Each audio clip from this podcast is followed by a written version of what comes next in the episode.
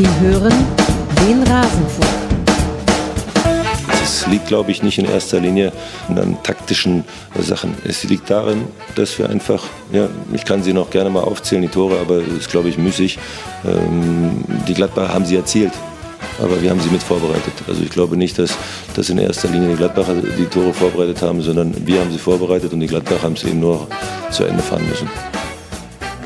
Alles zum letzten Bundesligaspieltag. Nico Kovac war das nach dem 0 zu 4 seines VfL Wolfsburg gegen Borussia Mönchengladbach. Das hat stattgefunden an diesem elften Spieltag der ersten Männer-Bundesliga. Und damit hallo und herzlich willkommen hier im Rasenfunk. Wir wollen sprechen über eben jenen elften Spieltag. Wir wollen alle Spiele besprechen. Mein Name ist Max Jakob Ost. Ich bin der Ed Genetzer auf mastodon.social und bei Blue Sky. Und ich freue mich sehr, heute wieder eine tolle Runde hier zu haben. Zum einen zum ersten Mal seit 2016 nicht zu einem Turnier, sondern wieder zu einem Bundesligaspieltag. Jolle ist hier. Hallo Jolle, schön, dass du da bist. Einen schönen guten Tag, Abend, Morgen. Was auch immer, genau. Wir sind ja hier zeitsouverän. Sehr, sehr schön, dass du mal wieder mit dabei bist. Und wie, wie ist es denn, sich mal auf die Bundesliga vorzubereiten und nicht auf irgendein Turnier? Äh, naja, also ich bin es gewohnt, immer alles gesehen zu haben und heute haben wir so ein bisschen geschummelt. Ähm, das darf man ja keinem sagen. nein, nein, nein, nein, nein. Das ist ja nicht mehr geschummelt. Das ist ja der neue Rasenfunk. Der alte genau, Rasenfunk also, war ja, dass alle neun Spiele geguckt werden, manchmal von so Verrückten wie dir. Aber jetzt haben wir die Spiele aufgeteilt. Das ist sehr gästefreundlich und deswegen bin ich mal wieder mit dabei und äh, große Freude daher, aber auch ein mulmiges Gefühl, muss ich zugeben. Ja, musste nicht haben. Das ist okay. Mut zur Lücke. Solange, solange ich alle Spiele sehe, das muss leider die Konstante bleiben im Rasenfunk. Äh, solange ist das okay. Also wir haben die Spiele aufgeteilt äh, und äh, das werdet ihr vielleicht auch in der Besprechung ein bisschen merken, liebe Hörerinnen und Hörer. Zwischen wem haben wir sie denn aufgeteilt?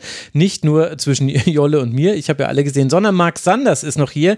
Ihn kennt er vielleicht von Football Explained. Er ist der Sonal Mark auf Twitter und allein dieser Name lässt schon erahnen, er ist äh, ein taktisch begabter Mensch. Hallo Marc, schön, dass du mal im Rasenfunk bist. Ja, hallo zusammen. Äh, Freue mich sehr, dass ich dabei sein darf. Ich bin quasi die Lücke von Jolle, also ich bin die anderen Spiele, die noch offen sind. Ähm, und äh, ja, freue mich sehr. Ja, solange nicht, du nicht der Lücke von Jolle bist, dann ist doch alles äh, wunderbar. Niklas Füllkrug, der hat auf andere Art und Weise für Aussehen äh, geregt äh, an diesem Spieltag. Du bist selbst Coach und ich habe gesehen, du hast eine Hospitanz gemacht bei der U23 von Borussia Mönchengladbach. Machst du da vielleicht noch ein paar Worte zu erzählen? Ja, das ist korrekt. Also ich habe ähm, im Sommer bei Eugen Polanski in der U23 hospitieren dürfen ähm, stehen selber in gutem Kontakt, da sein Sohn auch bei mir in der Mannschaft spielt. Also ich bin selber Trainer in der 17 in Gladbach. Und ähm, ja, war eine, war eine sehr, sehr spannende Erfahrung. Genau. Ich durfte das Testspiel in äh, Münster mitmachen, ähm, gegen Preußen Münster und äh, ja, habe viele, viele Einblicke so rund um den Regionalligaspieltag mitnehmen dürfen ist es die große Bühne des Fußballs, mit der man rechnet, wenn man hört U23 Borussia Mönchengladbach? Ja, es ist noch besser. Also es, äh, es ist schon, also es grenzt schon teilweise an 400 Zuschauer. Das ist Wahnsinn. Mhm. Ja, gut, das ist ja nicht so schlecht. Also schön, dass du hier bist. Schön, dass wir auf den Bundesliga-Spieltag blicken. Bevor wir loslegen, noch der Hinweis: Der Rasenfunk ist Paywall, Werbe und Sponsoren frei. Wir finanzieren uns ausschließlich über eure freiwillige Unterstützung und unter anderem haben uns freiwillig unterstützt und sich auch als Supporter registriert Flachlandknipser, Davido, Chess Lawyer und U-Hönes. Da ich aber die Klarnamen sehe der registrierten Supporter, kann ich euch sagen: Nein, er ist es nicht. Er ist aber mindestens Supporter Nummer drei, der diesen Witz versucht hat zu machen. Also herzlichen Dank an Uwe Hoeneß und all, an alle anderen Supporter. Ihr könnt uns unterstützen auf rasenfunk.de slash supportersclub oder indem ihr auf kiosk.rasenfunk.de euch Merch zulegt. Und dann habe ich noch ein paar Ankündigungen zu machen, bevor wir mit der Sendung loslegen. Und zwar zum einen ist ein Tribünengespräch erschienen am Samstag, das ich euch sehr ans Ohr legen möchte. Ich habe mit Felix Tamsut gesprochen über den Israel-Palästina-Konflikt bzw. Krieg, der zwischen diesen beiden Ländern herrscht und seine Auswirkungen auf den Fußball. Ist eine Folge, in die viel Vorbereitung und viel Hirnschmalz ge geflossen ist. Bisher ist das Feedback sehr, sehr gut. Ganz, ganz herzlichen Dank dafür. Das weiß ich wirklich sehr zu schätzen, liebe Hörerinnen und Hörer, dass ihr unseren Machwerken hier immer mit Empathie begegnet, selbst wenn es vielleicht mal politisch in eine andere Richtung geht, als ihr selbst orientiert seid. Also vielen Dank dafür und ich denke, dieses Tribünengespräch könnte für viele von euch da draußen interessant sein. Und dann gibt es auch noch zwei Ligatouren, die erschienen sind. Eine zur, zur Copa Libertadores. Wir haben nicht nur auf das Finale geblickt, in dem ein gefühlt 48-jähriger Marcelo in Tränen aufgelöst den größten Titel seiner Karriere gefeiert hat, sondern auf das ganze Turnier und den südamerikanischen Fußball. Und passend zur Copa Libertadores haben wir uns natürlich auch mit dem ersten FC Nürnberg auseinandergesetzt und Kräuter Fürth und dem Karlsruher SC. Das war die zweite Sendung in der Ligatur. Warum es da ein Connex gibt zwischen Südamerika und dem ersten FC Nürnberg, das müsst ihr selbst herausfinden, liebe Hörerinnen und Hörer. Und dann nur noch zwei Dinge. Zum einen danke an Nina und Eva, die ganz fantastisch moderiert haben in der letzten Woche. Danke auch, dass ihr das ihnen auch so wieder gespiegelt habt. Und solltet ihr schnell sein, am 14. November, das ist der Dienstag, halte ich meine letzte Lesung in diesem Jahr im Stadion an der Schleißheimer Straße in München. Und da es die sechste Lesung in München ist und ich ja immer andere Stellen lese, glaube ich, das wird ein launiger Abend. Ich glaube, ich werde nur die ganzen Fäden vorlesen, die ich sonst immer weglasse. Ich glaube, Lemke, Daumen, das machen wir mal alles durch. Also kommt alle ins Stadion an der Schleißheimer Straße. Das soll jetzt aber genug sein mit der Eigenwerbung. Wir wollen reingehen in diesen Spieltag. Wir wollen alle neun Spiele besprechen und wir beginnen mit dem, das gerade eben erst geendet ist. Wir nehmen am Sonntagabend auf und jetzt wollen wir mal diese Partie gleich aus unserem System heraus bekommen. Leipzig gegen den SC Freiburg. Xavi Simmons schießt in der sechsten Minute mit seinem Signature Move einen Schlenzer aus 20 Metern, 22 Metern ins rechte Eck, das 1 zu 0. Aber der SC Freiburg, er kann reagieren. Merlin Röhl vollendet ein wunderbares Dribbling nach Balleroberung von Matthias Ginter in der fünften Minute der Nachspielzeit der ersten Hälfte zum 1 zu 1. Und dann ist es ein Spiel, in dem auch der SC Freiburg seine Chancen hat. Erst ein Strafstoß nach Foul von Grifo an Baumgartner führt dann zum 2 zu 1 durch Luis Openda und direkt danach, eine Minute danach, kann Christoph Baumgartner einen 5 gegen 3 Konter mit einem abgefälschten Schuss zum 3 zu 1 Endstand vollenden. Das sorgt eben dafür, dass Leipzig erfolgreich bleibt. Unter der Woche ja schon gegen Roter Stern Belgrad gewonnen und man steht jetzt auf Rang 4 der Tabelle mit 23 Punkten. Dieses Spiel haben wir so ein bisschen als Flickenteppich zwischen euch aufgeteilt. Ich habe es äh, komplett gesehen. Marc, äh, du darfst mal loslegen. Was waren denn so die Erkenntnisse, die du gewonnen hast aus dieser Partie?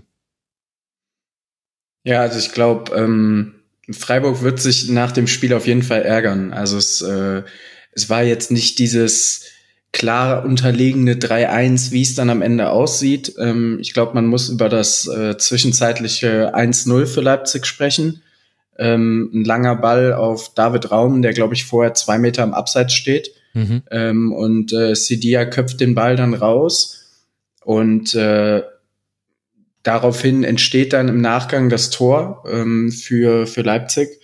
Ähm, ich persönlich bin der Meinung, ja, es, also es, es ist der Regel gemäß ausgelegt. Ähm, die Regel ist so. Weil ich finde, da muss man äh, auf jeden Fall mal an die Regel ran, weil der Ball ist klar auf Raum gespielt. Sidia will klar diesen Ball verteidigen. Also jeder normale Verteidiger würde ja in dieser Situation dann nicht vom Ball wegbleiben, weil er darauf spekuliert, dass der, dass der Stürmer am Abseits steht. Ähm, und deswegen kann ich verstehen, dass Christian Streich sich da sehr aufregt. Und dann äh, liegst du in Leipzig 1-0 hinten. Ich glaube, es gibt äh, dankbare Aufgaben in der Bundesliga. Ja. Ähm, und dann wie du schon gesagt hast, mit einem mit einem super ähm, Sololauf von von Merlin Röhl nach Balleroberung von Matthias Ginter zum 1-1 vollendet. Ähm, ja, und dann hinten raus das Spiel so zu verlieren, das ist sehr, sehr bitter mit einem Elfmeter, wo ähm, ich glaube, Grifo war es, ähm, mhm. seinem Gegenspieler auf den Fuß steigt, gar nicht so wirklich beabsichtigt. Ähm, und am Ende verliert man dann in Leipzig und Leipzig holt wieder drei Punkte, ohne das überragend starke Spiel gemacht zu haben. Mhm. Ich weiß nicht, Jolle, was du jetzt eigentlich vom Spiel sehen konntest. Hast du diese Entstehung des 1 zu 0 gesehen? Ansonsten werde ich da meinen Take zu los. Jolle, genau, Jolle war nämlich dann nämlich noch mit dem anderen Nachmittagsspiel beschäftigt. Ja, also ich finde dadurch, dass Höhler ja danach den Ball hat und er eigentlich den Ball an äh, Simmons äh, verliert, an Xavi und der dann eben auch das 1 zu 0 macht, finde ich, das ist ein deliberate Play. Und ich meine, diese Abseitsregel, also dass man eben sowas wie deliberate Play eingeführt hat, das kommt ja daher, dass man mehr Tore im Fußball will und grundsätzlich habe ich nichts gegen mehr Tore. Deswegen, wegen mir muss man da nicht an die Regel ran. Es war halt nicht gut geklärt von Sedilla und es war ein schlechter Ballverlust von Höhler, muss man sagen, der ja ansonsten ein super Spiel gemacht hat. Es war ja so ein bisschen Vintage Freiburg mit also mit neuen Aspekten zwar, aber Eggestein und Höhler waren für mich so zwei Fixpunkte, die einfach viele, viele gute Aktionen gebracht haben. Und dann wurde das quasi ergänzt durch neue Leute, wie eben Noah Weishaupt, der tolle Aktionen hatte auf seinem linken Flügel, überhaupt Sedilla und Weishaupt auf den beiden Außen in der Fünferkette. Da hattest du sehr, sehr viel Tempo nach vorne. Röhl haben wir jetzt ja schon erwähnt, der hatte noch mehr gute Aktionen als nur dieses 1 zu 1 es war schon ein interessantes Spiel, aber ich finde, weil es ja darum geht, dass auch ruhig mehr Tore fallen sollen und nicht alles sofort abgepfiffen wird wegen Abseits. Also wegen mir darf das Tor stehen bleiben. Freiburg darf halt den Ball nicht so verlieren und dann ist es halt nicht mehr zu verteidigen. Dann kommt Atubolo, der ansonsten ein gutes Spiel gemacht hat, da nicht mehr hin. Ja, also da, da bin ich absolut bei dir. Also ähm, klar, Höhler mit einem schlechten ersten Kontakt und kann ja eigentlich sogar danach das Foul ziehen. Ist ja noch so halb im Zweikampf drin. Ja. Genau, und entscheidet sich dann eher so, ja, dann lassen wir es mal laufen. Und äh, Charlie Simmons hat ja jetzt in dieser Saison schon des Öfteren unter Beweis gestellt, dass er ja nicht nur sehr, sehr agil ähm, im, im Dribbling ist und relativ dynamisch in vielen Aktionen, sondern dass er einfach auch dieses, dieses Auge hat für einen sehr qualifizierten Abschluss dann. Und äh, mhm ja, das, das sieht dann alles so leicht aus. Ähm, ich kann aus eigener Erfahrung sagen, diesen Ball aus der Distanz kannst du mich zehnmal schießen lassen. Der wird elfmal daneben gehen. Ähm, und das, das äh, ist schon sehr stark gemacht von ihm, muss man sagen. Es war immer mein letzter Schuss beim Aufwärmen vorm Spiel. Äh, Ball einmal kurz nach vorne gelegt und dann den Schlenzer, aber ich habe es immer in den rechten oberen Winkel versucht und wenn der Ball reingegangen ist, dann wusste ich, heute wird ein gutes Spiel und wenn der Ball vorbeigegangen ist, was natürlich viel öfter vorgekommen ist, da wusste ich, oh, das wird heute schwierig. Und was soll ich sagen, ich hatte immer recht, aber das äh, lag vor allem am nicht vorhandenen Talent meinerseits.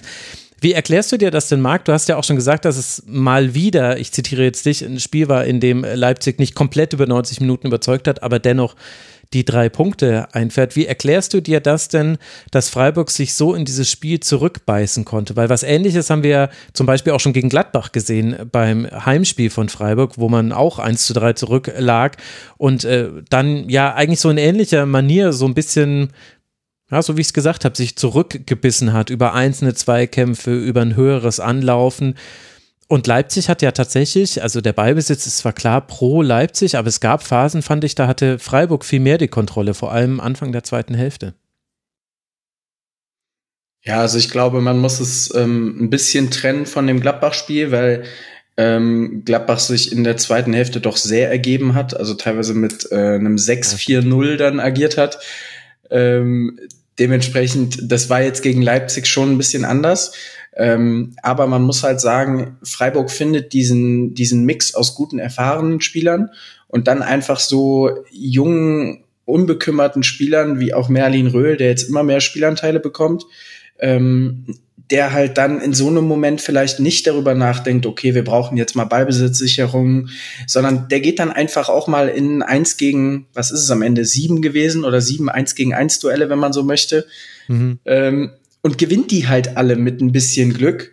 Ähm, und manchmal sind es halt diese ganz kleinen Momente. Und äh, ich finde, das ist äh, was ganz Erfrischendes. Du hast ihn schon angesprochen, auch äh, Weißhaupt auf links.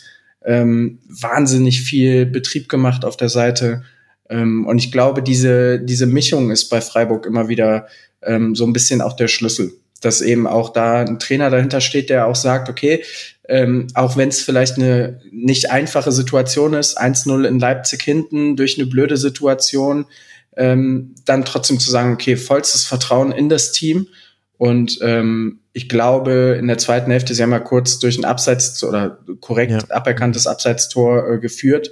Ähm, die Art und Weise, wie sie dann auch in der zweiten Hälfte aufgetreten sind, ähm, bestätigt diese Philosophie ja absolut. Also da sind drei, vier Umschaltsituationen bei, wo ich glaube, ähm, Röhl und Höhler einmal zwei gegen eins laufen gegen Siakon. Ja, ja. Ähm, und Röhl dann eben dort die falsche Entscheidung trifft und den Ball zu früh abspielt. Aber genau das ist das, was Freiburg bewusst in Kauf nimmt, zu sagen, okay, wir vertrauen eben diesen jungen Spielern, ähm, die ja jetzt nicht die wahnsinnige Erfahrung mitbringen, aber vielleicht auch eben genau deshalb so performen, weil sie einfach auch in diesen Momenten mal den Kopf ausschalten ähm, und dann eben auch mehr Freiraum haben, um diese Fehler zu machen, aber eben auch auf der anderen Seite, um dann aus Situationen, wo vielleicht eigentlich normalerweise nicht viel entstanden wäre, dann einen Ausgleich zu markieren.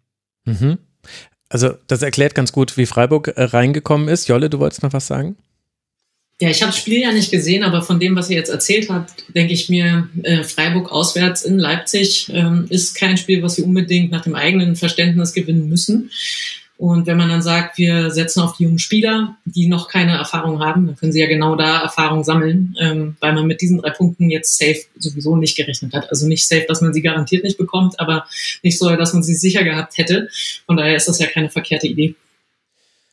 Ja, wobei natürlich andererseits Freiburg jetzt schon ein bisschen abreißen lässt. Also es sind jetzt fünf Punkte auf die europäischen Plätze. Ich meine, ist natürlich die Frage, ob man Freiburg da sieht, aber also ich finde schon gerade auch durch die stärkere Phase von Freiburg, der dann auch die jungen Spieler eine Rolle gespielt haben. Schmidt kam auch noch zum Beispiel dann in der Schlussphase für Gulde, wenn ich mich gerade richtig erinnere das war schon, also ich, ich kann da im Punkt was abgewinnen, aber auf der anderen Seite habe ich auch das Gefühl, die stärksten Elemente waren dann doch so die verlässlichen Dinge. Also eben, dass Lukas, Luca Höhler in irgendeiner in der Phase nach der zweiten Hälfte, Anfang der zweiten Hälfte, jedes Kopfballduell gewonnen hat und den Ball immer verlängert hat. Egal, ob Sedia einen seiner langen Einwürfe gemacht hat oder ob sie anders gespielt haben, dass Eggestein immer wieder nachgerückt ist. Höfler, der bei einem relativ heftigen Zusammenprall vor der Halbzeit noch äh, sich im Gesicht verletzt hat, dann dennoch durchgespielt hat, aber Höfler dann auch viele, viele wichtige Sprints angezogen hat, mit Ball am Fuß oder ohne Ball am Fuß. Das war eigentlich so, ich fand, es war ein bisschen Vintage Freiburg,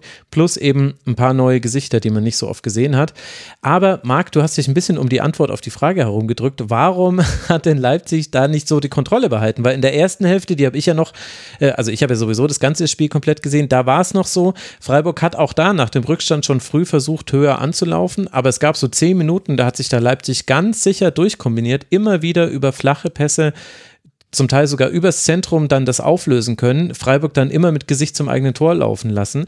Und das war aber dann weg und deswegen gab es eben diese Kontrolle von Freiburg, die jetzt nicht in wahnsinnig vielen Chancen gemündet ist, aber eben immer das Potenzial hatte, gefährlich zu werden. Warum lässt Leipzig sowas zu, deiner Meinung nach?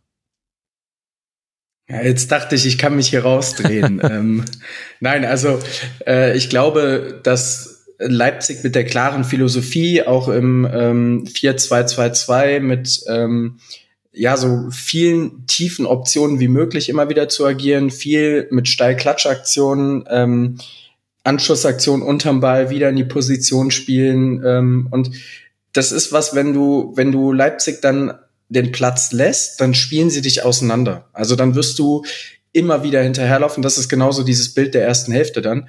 Ähm, nur wenn du es eben schaffst, und das hat Freiburg gerade in der zweiten Hälfte dann auch mit äh, Grifo immer mehr gemacht, ähm, die Innenverteidiger von Freiburg daran zu hindern, eben diesen ähm, diagonalen Ball flach ins Zentrum zu spielen, womit sie den ersten Auslöser haben, hm. ähm, dann ist es halt super schwierig, dass Leipzig in sein eigenes Spiel findet. Und äh, so hat man dann in der zweiten Hälfte immer wieder gesehen, dass sie Javi Simmons viel gesucht haben am linken mhm. Flügel, der sich dann extrem breit gezogen hat aus der Position heraus, ähm, was sehr untypisch ist für das Leipziger Spiel. Und äh, daran merkst du, dass, dass Leipzig auch in der zweiten Hälfte nicht mehr so ins Spiel gefunden hat. Ähm, und deswegen eigentlich umso ärgerlicher dann für Freiburg, dass sie, dass sie da am Ende keine Punkte mitnehmen, weil sie in der zweiten Hälfte genau auf dem richtigen Weg waren. Sie hatten Leipzig da, wo du sie eigentlich haben willst. Ähm, dass sie wegkommen aus ihren klaren Abläufen, aus ihren Mustern. Ähm, und dann musst du es aber eben auch schaffen, dann diese, diese hohen Ballgewinne, die Freiburg ja zwei, dreimal hatte, dann auch zu nutzen. Und äh, beim Abseitstor habe ich gedacht, es wäre soweit gewesen. Kurz danach die Szene, die wir eben schon angesprochen haben. Ähm, und da muss auch Leipzig einfach schauen, wenn sie selber ähm, gerade nicht in ihr Spiel finden, dass sie dann nicht kopflos agieren. Und das haben sie heute teilweise getan, indem sie dann in der, in der Restverteidigung eins gegen zwei oder zwei gegen vier teilweise standen. Ähm, das ist ein gewisses Risiko, wo Marco Rosa auch immer wieder sagt, dass er das bereit ist einzugehen. Dann darfst du aber ähm, den Ball eben nicht planlos ins Zentrum spielen, sondern musst ihn dann am Flügel behalten, um im schlimmsten Fall auch direkt einen Auslöser für das Gegenpressing zu haben. Hm. Und äh, das hat Leipzig in der zweiten Hälfte gar nicht geschafft. Ja, ich glaube ehrlich gesagt, dass da auch das, die Flügelbesetzung bei Leipzig eine Rolle gespielt hat. Also Simacon hat ja als Rechtsverteidiger gespielt, Klostermann dafür in der Innenverteidigung und David Raum auf der anderen Seite. Und es gab eigentlich in dem Sinne kaum Flügelspiel, weil eben Leipzig schon sehr früh immer in die Halbräume gespielt hat, eben immer Xavi gesucht hat, auch Cesco, der sich immer wieder hat fallen lassen rund um Openda herum. Haidara und Schlager sind ja auch dann beide Spielertypen, also Schlager noch mehr als Haidara die dann auch dann reindribbeln genau in diesen Raum. Und deswegen glaube ich, hat man das fast so ein bisschen vernachlässigt, obwohl da Freiburg attackierbar war. Also dass Xavi so breit stand, war meiner Meinung nach eine Reaktion darauf, dass Sidia eben sehr weit rausgeschoben hat und eben der Raum hinter Weißhaupt und hinter Sidia, da konntest du, den konntest du sehr gut äh, attackieren. Deswegen hat das für mich auch Sinn ergeben, aber die Anschlussaktionen haben halt oft äh, gefehlt. Also der Ball raus auf den Flügel kam oft schon gar nicht und wenn der kam, dann gab es nicht die Option, kurz in den Halbraum zu spielen, sondern dann musstest du immer ins Eins gegen Eins und da war halt Freiburg auch nicht so schlecht. Das und so war es ein bisschen unruhig. Und dann haben es letztlich, kann man so, kann man sagen, dass vielleicht dieser Dreierwechsel in der 63. Minute das Spiel so ein bisschen entschieden hat. Henrichs, Baumgartner und Pause kamen für Simakon, Scheschko und Forsberg. Alles relativ positionsgetreu. Aber Baumgartner ist dann letztlich so ein bisschen der Man of the Match. Er holt mit dem Foul, das Griffo an ihm begeht, den Strafstoß raus und macht direkt danach das 3 zu 1. Und damit war das Spiel dann durch. Übrigens interessante Statistik noch, weil man ja auch immer von Mehrfachbelastung und so weiter spricht. Leipzig ist, äh, die hat die größte Laufleistung dieses Spieltags abgerissen. 125 Kilometer. Freiburg auf Platz 4 aller Teams mit 123,4 Kilometer. Also die sind nicht weit auseinander. Und Eintracht Frankfurt, über die wir später noch sprechen werden, die haben ja auch unter der Woche im Europapokal gespielt, ist auf Rang 2 zwischen diesen beiden. Also da wurde vor der Länderspielpause nochmal alles rausgehauen, wie man so schön sagt, bei Leipzig, Freiburg und auch bei Eintracht Frankfurt. Leipzig damit jetzt Vierter, 23 Punkte, man ist sechs Punkte hinter den Bayern und acht Punkte hinter Leverkusen, hat aber auch zwei Punkte Vorsprung auf Borussia Dortmund. Leipzig spielt jetzt dann nach der Länderspielpause in Wolfsburg und dann bei Manchester City. Und für den SC Freiburg geht es jetzt dann weiter nach der Pause zu Hause gegen Darmstadt, bevor man zu Hause gegen Piraeus spielen wird. Und dann lasst uns doch mal auf einen Europapokalteilnehmer blicken, der in der Laufstatistik jetzt nicht so weit vorne lag wie in Leipzig und Freiburg. Leverkusen musste nur 116 Kilometer laufen, aber vielleicht unter anderem deshalb war auch der Gegner, nämlich der erste FC Union Berlin, die ja auch im Europapokal gespielt haben, bei Napoli 1 zu 1 immerhin die Niederlagenserie gestoppt, weil Union aber auch nicht so viel gelaufen ist. Am Ende war es ein extrem einseitiges Spiel. 18 zu 2 Schüsse, 69 Prozent Ballbesitz pro Leverkusen, eine 92-prozentige Passquote und ein Endergebnis von 4 zu 0. Die Tore machen Grimaldo, Kosunu, Tar und Teller. Leverkusen bleibt damit Tabellenerster, 31 Punkte nach elf Spielen. Absolut fantastisch. Und Union ist tatsächlich durch die Höhe dieser Niederlage auf den letzten Tabellenplatz abgerutscht. Marc, du hast dir das Spiel genauer angeguckt. Warum hatte denn Union hier so gar keine Chance?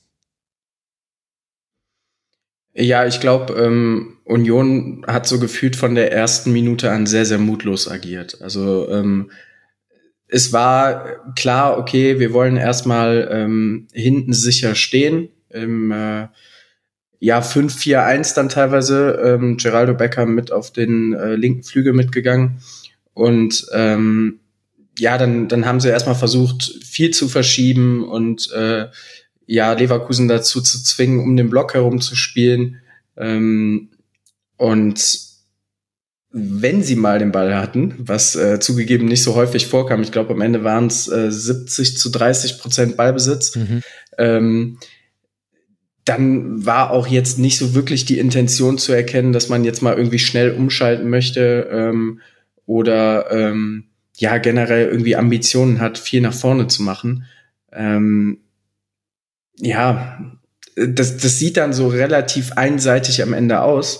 Man muss da aber eben auch sagen, da kommt halt dann auch ein Gegner auf der anderen Seite, der aber auch in jeder Situation nach vorne verteidigt. Also Ta, Kusunu und ähm, auch, auch von vom genau auch vom auch vom Sechserraum ähm, auch Hinkapier. Also Wahnsinn, wie on point Leverkusen dieses Jahr ist. Also in jedem Duell, was Union heute geführt hatte, ähm, hat man hat man von vornherein eigentlich sagen können, okay, der Ball ist wahrscheinlich danach bei Leverkusen. Ähm, und das war also für Union ein sehr, sehr hartes Brett heute. Ja. Ich muss sagen, ich bin komplett hin und her gerissen, was Unions Ansatz angeht. Also du hast ja schon gesagt, 5-4-1 und dazu muss man noch sagen, ein sehr tiefes 5-4-1. Also man hat ja auch schon mal ein hoch anlaufendes Union erlebt, nicht in diesem Spiel. Also es war sehr, sehr tief und dann aber auch durchaus mit dem Willen, den Zwischenraum immer zuzumachen. Also man weiß ja bei Leverkusen, dass Wirtz, Hofmann und Boniface, dass die alle sehr, sehr gerne sich fallen lassen und da ist wirklich konsequent immer der jeweilige Gegenspieler ist immer mitgegangen und die Kette hat ein bisschen verschoben und war damit wieder geschlossen. Also diesen Vorteil, den du aus der Fünferkette hast, dass da eben einer auch quasi vorverteidigen kann und man trotzdem hinten noch halbwegs keine zu großen Abstände hat, das hat Union gut hinbekommen. Gleichzeitig ist aber das Problem, dass bei allem, was da schwierig ist, das zu bespielen, Leverkusen in einer derart guten Form ist und gleichzeitig Leverkusen, auch wenn man tiefen Ballbesitz hat, dann mit einem andribbelnden Kosunu, mit irgendwelchen Verlagerungen von Tar und mit einer relativen freien Positionsgestaltung von Palacios, es dann so oft dann trotzdem schafft, die Chancen herauszuspielen, dass man im Grunde wusste, naja, das ist ein Spiel auf Zeit. Das wird nicht das ganze Spiel über gut gehen. Und letztlich lag es ja auch an Renault, der in der ersten Hälfte verhindert hat, dass es viel, viel deutlicher wurde, als eben nur 1 zu 0 durch diesen tollen Grimaldo-Schuss. Und letztlich sind aber auch diese ersten Tore auch dann nach Fehlern gefallen. Also Kral will irgendwie viel zu aggressiv nach vorne spielen, am eigenen Strafraum, spielt einen Fehlpass in den, äh, in den Fuß von Grimaldo, der spielt einmal auf Würz, der lässt prallen und dann hat Grimaldo quasi einen Freistoß aus 20 Metern und da wissen wir ja, den macht er rein, hat er auch, wunderbares Tor, so wie immer. Und dann haben wir ja noch Gegentore nach Ecken, die kassiert sind, was sowohl für Leverkusen ein positives Thema wird und für Union Berlin jetzt schon eine ganze Weile ein negatives Thema ist. Und bei diesen Ecken, da patzt dann auch irgendwann Renault. Also der in der ersten Hälfte fand ich noch so, der Garant dafür war, dass es nicht deutlicher wurde. In der zweiten Hälfte hat er sich dann so ein bisschen aufs Niveau runterziehen lassen, dass das sonstige Team hat. Also ich weiß nicht, ob das jetzt klar geworden ist. Irgendwie kann ich den Ansatz schon verstehen, aber andererseits weißt du auch, dass dieser Ansatz gegen ein Leverkusen in Normalform nicht funktioniert. Und da finde ich es dann auch richtig, dass du es dann auch mutlos nennst, es ist pragmatisch, es ist so typisch Union eigentlich, muss man sagen. Also, dass Union da eben nicht hoch anläuft und eben nicht alles auf den Konter setzt. Aber du hast halt am Ende dann auch zwei Schüsse. Ich glaube, einer davon ging aufs Tor. Nee, zwei gingen sogar aufs Tor. Aber gefährlich waren sie nicht. Also, da müssen wir uns jetzt keine Illusion machen. Und trotzdem, die Tore entstehen dann auch in Situationen, wo du auch aufgerückt bist. Das 4 zu 0 zum Beispiel ist ein Konter nach einem Unioner Freistoß, wo, wo man dann auch sehr gut sagen könnte als Union-Trainer, ja, deswegen wollte ich tief stehen, liebe Leute. Also, ich weiß auch nicht, was ich damit anfangen soll, außer der Erkenntnis, Leverkusen in dieser Form kannst du halt gar nicht bespielen eigentlich. Ja, ich, ich glaube, das ähm, Problem, was Union einfach hat, ist auf der einen Seite natürlich, es läuft überhaupt nicht dieses Jahr. Das heißt, ähm, egal welchen Spieler du hast, immer individuell relativ nah an seiner schlechtesten Form und sehr, sehr weit entfernt von seiner potenziell besten Form. Und bei Leverkusen hast du es genau andersrum. Du hast ganz viele Spieler, die nah am Top-Level sind ähm, und ganz wenig Spieler, die so richtig durchhängen. Und ähm, dann treffen halt auch zwei Welten aufeinander, wo es für Union sau schwierig ist. Du hast es eben gesagt, ja, im Zentrum verteidigen sie relativ mutig mit, auch aus der Dreierkette heraus. Das Problem ist aber, und das hast du eben auch schon kurz genannt, wenn du dann so einen Kusunu hast, ich erinnere mich an eine Szene, ähm, wo Kusunu dann bis an den gegnerischen 16er mit ja. andribbelt. Ja. Ähm, und ich glaube, drei, vier Spieler aussteigen lässt. Und die Boxbesetzung von Leverkusen final ähm, Kusunu und Frimpong ist, nominell Innenverteidiger und rechter Flügelverteidiger. Das zeigt dann eben auch diese Flexibilität, die Leverkusen dieses Jahr hat, auch in den Positionen sehr schwimmend zu agieren. Und ähm, das Problem ist, wenn du dann diesen, diesen Andribbelweg von Kusunu nicht verteidigt bekommst, im Verbund Flügelverteidiger ähm, Geraldo Becker in dem Moment oder äußerer Mittelfeldspieler, ich würde es eher Flügelverteidiger nennen, weil, weil das eben so tief stand. Ähm, und wenn du es dann nicht schaffst, entweder durch Becker oder durch Fofana dieses Andribbeln von Kusunu zu unterbinden, dann entsteht im Zentrum halt genau das Problem. Du schiebst dran, stehst eins gegen eins und dann kommt aber ein Kusunu mit Ball ins Zentrum. Und genau in dem Moment stehst du in der Unterzahl. Und dann ist immer das Problem, stelle ich Kusunu, bleibe ich bei meinem Gegenspieler und am Ende ist das passiert, was keiner haben möchte. Kusunu hatte nicht so wirklich Druck und kann bis zum gegnerischen 16er durchdribbeln. Und äh, das sieht dann alles toll aus. Aber da muss man auch ganz ehrlich sagen, das ist einfach auch zu wenig von Union. Da musst du im Verbund dann durch einfache Winkel eigentlich mehr Druck auf den Ballführenden geben. Ähm, was viele Bundesliga-Teams auch tun, wenn sie ein bisschen besser performen, ein paar Erfolgserlebnisse mehr hatten. Aber da merkt man halt einfach, wie schwer es momentan für Union ist. Und äh, ja. ja, dass es am Ende so ein Traumtor ist, ja, tut halt dann auch noch doppelt weh für Union.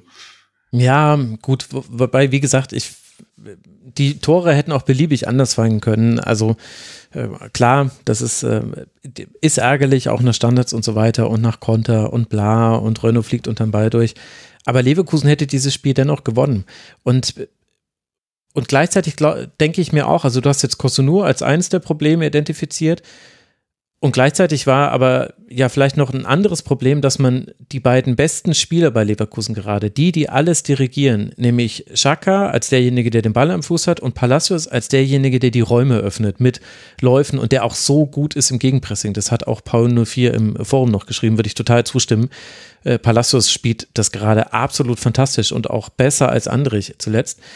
Schaka hatte 159 Ballkontakte und eine Passquote von 96 Prozent. Und er hat nicht nur irgendwie viel Bälle am Fuß gehabt, sondern Schaka hatte den Ball am Fuß und hat dann gezeigt, da hinten, da ist der Raum, da müsst ihr jetzt gleich hinspielen, hat dann hintenrum gespielt und dann haben sie hintenrum hingespielt. Und es lief immer so, wie Schaka es angezeigt hat. Und ich weiß natürlich, dass es auch super gefährlich ist, Leverkusen hoch zu pressen. Aber andererseits kann ich dann auch nicht verstehen, warum man das so zulässt. Also dann dann sei doch an, dem Punkt auch pragmatisch und sag, okay, einer aus den Vieren, die wir im Mittelfeld haben, Kral oder Leiduni, gut, diesem, ja, Haberer, Haberer müsste eigentlich derjenige sein, der ist der Einzige, der vom Profil her passt, der auf dem Feld stand. Der nimmt jetzt Chaka in so eine Art Manndeckung, dass wir einfach schon mal sicher sein können, er wird nicht derjenige sein, der die ganze Zeit den Ball verteilt. Ich weiß, dass sich das einfach hersagt und Leverkusen ist in einer guten Form, aber ich bilde mir ein, dass Union früher solche Dinge gemacht hat. Mit so einfachen Kniffen einfach dem Gegner so richtig auf den Zeiger zu gehen. Und Leverkusen konnte machen, wie es wollte. Und hat deswegen auch völlig verdient, in der Höhe auch, finde ich, gewonnen. Ja, ich glaube, dass, ähm, also der, der Ansatz, den du jetzt gesagt hast, klingt in der Theorie toll und äh, ich bin vollkommen bei dir. Chaka ist halt genau der, der das Tempo bestimmt, der das Tempo forciert, der es auch mal rausnimmt. Ähm, ich glaube, das Problem bei, bei Leverkusen ist einfach, dass du wahrscheinlich noch zwei, drei andere Spieler hast, die diese Verantwortungsrolle am Ende sogar auch noch übernehmen würden. Also du hast schon ja. Palacios angesprochen, der eigentlich für seine Qualität gegen den Ball steht. Ich glaube, in der aktuellen Form würde wahrscheinlich Palacios mit dem Ball auch noch super Dinge anstellen und äh, wahnsinnig als Dirigent wirken. Ähm, was er eigentlich gar nicht von seinem Profil her ist. Ich glaube, das ist einfach diese, dieser Run, den Leverkusen hat. Ähm, und du merkst natürlich auch, dass dieses Team eingespielt ist. Es sind extrem wenig Wechsel. Xabi Alonso hat sehr, sehr häufig dieselbe Startelf. Ähm, und dazu kommt halt dann auch, dass dieses Grundgerüst, was ähm, Leverkusen sich baut mit zwei sehr, sehr hohen Wingbacks, auch immer wieder dafür sorgt, dass du als Gegner permanent darauf achten musst, dass du nicht in der Tiefe überspielt wirst. Und dann ist es halt super schwierig, auch nach vorne zu verteidigen, weil du immer das Problem hast, gehe ich jetzt zu hoch, werde ich in der Tiefe wahrscheinlich überlaufen, weil Frimpong einer der schnellsten Bundesligaspieler ist. Und ähm, habe ich meine letzte Linie zu tief, dann wird's halt schwierig. Und äh, ja. Ja, es sieht, es sieht alles so leicht aus bei Leverkusen. Ich finde das, ich finde das Wahnsinn, was Xabi Alonso dort auf die Beine gestellt hat. Ist es wirklich. Und Leverkusen spielt so gut, dass gar nicht auffällt, dass Boniface wirklich einen schlechten Umgang mit seinen Chancen hat. Also ich würde fast schon von Chancenwuche äh, sprechen. Also hat auch in dem Spiel wieder alle Chancen vergeben. Die Tore haben diesmal tatsächlich zwei Innenverteidiger, Taun Korsonu und dann eben Grimaldo gemacht, plus eben dann noch der eingewechselte Teller nach Konter. Aber so gut ist Leverkusen. Das ist jetzt aber auch keine komplett neue Neuigkeit, genauso wie es leider auch keine neue Neuigkeit ist, dass Union gerade sehr, sehr schlecht spielt und einfach oft chancenlos ist in Spielen. Und das bedeutet eben, Leverkusen überwintert, nee, nicht überwintert. Das machen sie vielleicht auch, aber jetzt erstmal kommt die Länderspielpause. Sorry, hier in München fühlt sich alles nach Winter an. Deswegen bin ich im Wintermodus. Nach dieser Pause wird es für Leverkusen zu Werder Bremen gehen, bevor man dann bei Hecken antritt im Europapokal. Und dann kommt das, ich glaube, sehr interessante Heimspiel gegen Borussia Dortmund. Über die werden wir auch gleich noch sprechen. Der erste FC Union, der jetzt, wie gesagt, auf Rang 18 abgerutscht ist. Ein Punkt Rückstand ist es auf Rang 16. Zwei Punkte sind es schon auf einen Nicht-Relegations- oder Abstiegsplatz. Für Union geht es jetzt dann ins Heimspiel gegen den FC Augsburg. Augsburg hat 13 Punkte, ist damit sieben Punkte weg von Union. Muss ich noch was sagen, ob dieses Spiel vielleicht irgendwie wichtig ist? Ich glaube ehrlich gesagt nicht. Das könnt ihr euch selbst zusammenreimen, liebe Hörerinnen und Hörer. So ist die Lage beim ersten FC Union. Und die Lage beim FC Bayern ist wie folgt. Wenn es Leverkusen nicht gäbe, würden alle drüber jammern, wie langweilig die Liga ist, weil Bayern weg ist. Aber so ist man nur Tabellenzweiter. Und das, obwohl man Harry Kane hat und der ist wirklich ein Phänomen. 1 zu 0 in der 14. Minute, 2 zu 0 in der 44. Minute. Und dann sieht es so aus, als ob Bayern nach dem 2 zu 1 zu Hause gegen Galatasaray auch gegen den ersten FC Heidenheim gewinnen würde. Aber da kennt man die Heidenheimer schlecht. Sie haben es oft genug gezeigt. Und auch in diesem Spiel zeigen sie es. Es wird richtig turbulent. Und ich sag's einfach, wie es für neutrale Beobachter ist. Witzig. 67. Minute, Tim Kleindienst zum 1 zu 2. 70. Minute, Jan-Niklas Beste zum 2 zu 2 aber dann reagiert Bayern sehr schnell. Schon in der 72. Minute, also drei Tore innerhalb von fünf Minuten, trifft Rafael Guerrero, der eingewechselt wurde, mit einem Distanzschuss zum 3 zu 2 und Chupo Ponting macht dann mit seinem 4 zu 2 in der 85. Minute dieses Spiel dicht. Und so, Jolle gewinnt eben der FC Bayern dieses Spiel, stolpert nicht gegen Heidenheim. Wie haben dir denn beide Teams gefallen?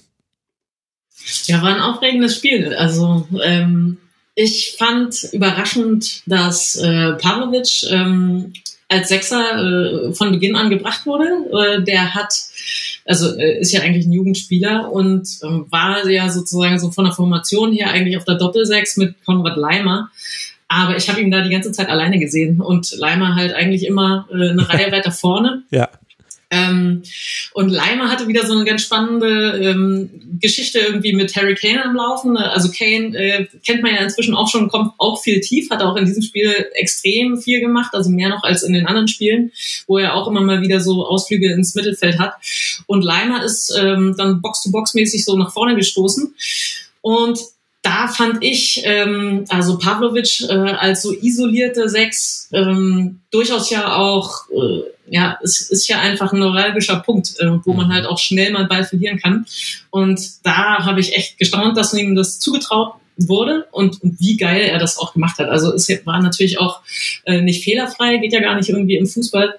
Aber das fand ich schon krass, dass der nämlich auch, vielleicht auch ein bisschen im Gegensatz zu Kimmich, ähm, also erste Orientierung war ballsicher, also den Safe irgendwie haben.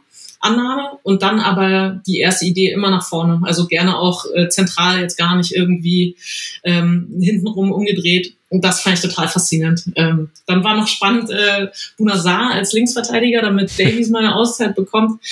Ähm, und äh, der hat das gar nicht mal so gut gemacht. Also man, man sieht schon, das bedingt sich natürlich auch gegenseitig. Wenn du wenig spielst, hast du keine Praxis äh, und dann kannst du auch an dein Leistungsmaximum nicht rankommen. Aber das ist eher jetzt auf, also out of position, also in, in der Position, die er normalerweise nicht bekleidet, äh, dann noch mit wenig Praxis. Also äh, hat sich gleich so ein paar Ballverluste äh, gegönnt, sage ich jetzt mal. Und ansonsten ja, also vom Spielverlauf hast du es ja gesagt. Ne? Also Bayern geht 1-0 in Führung, 2-0 in Führung, dann ist, spielen sie zu Hause und denkst dir, ja gut, was soll jetzt noch kommen? Ähm, auch wenn man das alles ja schon erlebt hat. Und äh, dann, ähm, ich fand äh, aber auch schon nach dem 1 von Kane, ähm, also die, die Kombi so Dingchi, äh, ähm, Kleindienst und wer ist der dritte, wen vergesse ich gerade? Ähm, Schöppner fand ich hat noch ein gutes Spiel gemacht, aber vielleicht auch, mal, aber, aber ich glaube, du meinst halt auch, ne? ja beste. Hm. Genau, also die hatten äh, so ein paar Konterlaufen, wo sie sich wirklich super gegenseitig in Szene gesetzt haben und ähm, die Bayern-Defensive haben richtig alt aussehen lassen. Also mhm. ähm, genau, also der Ball geht nach rechts raus auf dem, auf dem Flügel der, der Heidenheimer Angriffsseite und äh, ja, die Bayern-Defensive verpennt total, dass es ja auch einen zweiten Pfosten gibt, an dem vielleicht jemand irgendwie einlaufen könnte. Also und das war mehrfach. Also das war ähm, später in der zweiten Halbzeit, wo sie tatsächlich das ähm, Anschlusstor schießen, äh, ist das so gewesen, aber das war eben auch schon, glaube ich, so um die 20. Minute haben sie so einen ganz ähnlichen ja. ähm, Konter auch schon mal gefahren. Und das fand ich natürlich stark. Also wenn du das in der Arena äh, machst, obwohl die Situation eigentlich aussichtslos ist für dich, ähm, das fand ich schon ziemlich cool. Genau. Und ähm, ja, also was ich auch noch sagen muss, ähm, Sané äh, hat auch wieder ein Riesenspiel gemacht. Irgendwie hat jetzt, glaube ich, keine Torbeteiligung, wenn ich also ist seine Doch, doch, doch, zwei Assists. Assists, dann habe ich die Assists über, übersehen. Aber er, äh, er trifft halt gerade aktuell nicht, nicht selber, aber stimmt. Ne? Er, er bereitet eben viel vor und auch extrem viele Konter sind zentral über ihn gelaufen. Ja. Fand ich auch überraschend, wie viele Konter man eigentlich gegen Heidenheim äh, fahren kann. Das heißt, Heidenheim war eben auch vorne mit dabei. Und ja, also so wie sie den, den Ausgleich kassieren. Also dass, dass Heidenheim auch mal einen guten Angriff zu Ende spielt und es dann 2-1 steht, da denkst du ja, okay, gut, ähm, jetzt fährt Bayern halt wieder hoch und wird den Abstand wieder herstellen.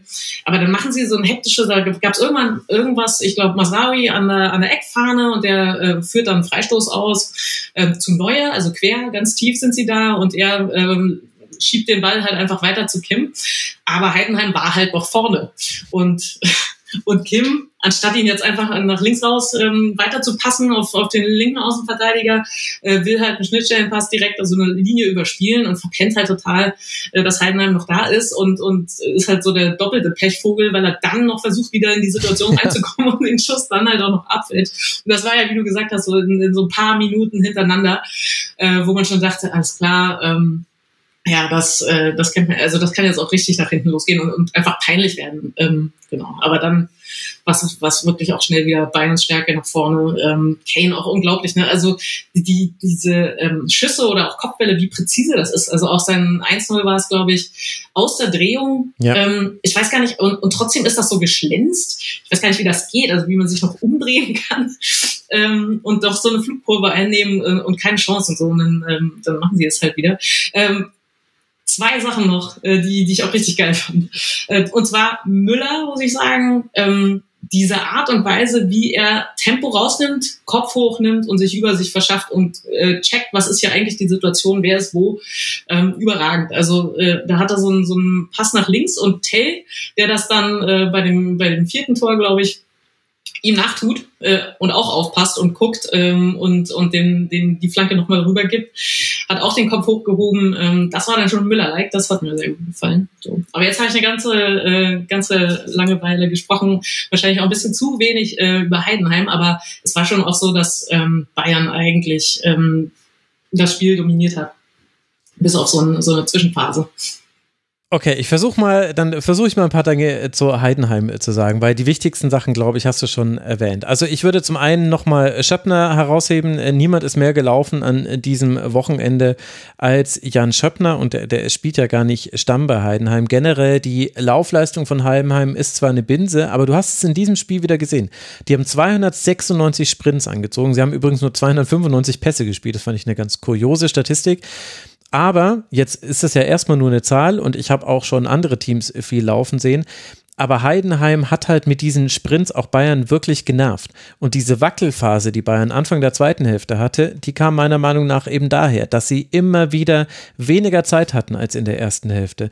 Und dass Heidenheim immer wieder rausgeschoben hat. Und dass Heidenheim, auch wenn sie dann mal überspielt waren, dann laufen halt wirklich auch fünf Spieler in höchstem Tempo zurück. Und ganz oft war es so, dass Bayern nicht schnell genug war, es nicht schnell genug ausgespielt hat und deswegen dann kurz danach wieder einfach neun Heidenheimer hinter dem Ball waren. Manchmal waren es sogar alle 11, weil Heidenheim das so gut gemacht hat. Daher kommen diese Sprints und deswegen finde ich es auch erwähnenswert, weil das hat Heidenheim wirklich, wirklich schön gemacht, fand ich. Und wenn eben Kleindienst seinen Schuss besser platziert, du hast es angesprochen, dieser Konter, oder wenn Jan-Niklas Beste, der hat einmal einen Schuss, da weißt du, den hat er schon dreimal gemacht diese Saison. Den verzieht er drei Meter am Tor vorbei und er selber guckt so nach dem Motto, hä, was ist denn hier los? Verstehe ich gar nicht, ist mein Joystick irgendwie kaputt? Und da hast du halt gesehen, okay, gut, Schade, weil sowas muss er dann im Winkel landen, damit du gegen Bayern äh, dann was holen kannst. Und das 3 zu 2, das 2 zu 3 aus Heidenheimer Sicht, das fällt zu schnell. Da waren sie, ich muss nochmal gerade nachgucken, was da die äh, Situation war. Genau, das war wieder der Klassiker, du hast es ja schon angesprochen. Leimer fand ich auch extrem interessant, weil der hat am Ende hat er äh, mehrere Positionen gespielt. Der ist da ins Dribbling gegangen und äh, spielt dann eben äh, auf äh, Chupomoting, der scheitert mit seinem Schuss und dann macht Guerrero den Nachschuss rein. Das war ein bisschen glücklich für Bayern. Aber was das Problem für Heidenheim tatsächlich war, war, wenn jemand aus dem Mittelfeld, aus einer tiefen Position auf die Kette zugelaufen ist, da weil man, weil die waren in der Regel, jeder hatte seinen Gegenspieler und dann wussten sie nicht, wer rückt jetzt raus, weil eben Sané immer breit stand, weil, äh, na gut, sah eigentlich nicht. Nabri war auch relativ breit, Müller war auch ganz oft auf den Flügeln, mir fast ein bisschen zu viel. Und äh, das, war, das war an der Stelle zu viel, glaube ich. Aber deswegen gutes Spiel von Heidenheim und da wäre einiges drin gewesen. Und man hat aber gesehen, sowohl das 2-2 in Dortmund war keine Ausnahme, als auch damals das 4-5 gegen Bayern im DFB-Pokal. Heidenheim richtig, richtig gut. Oder Marc?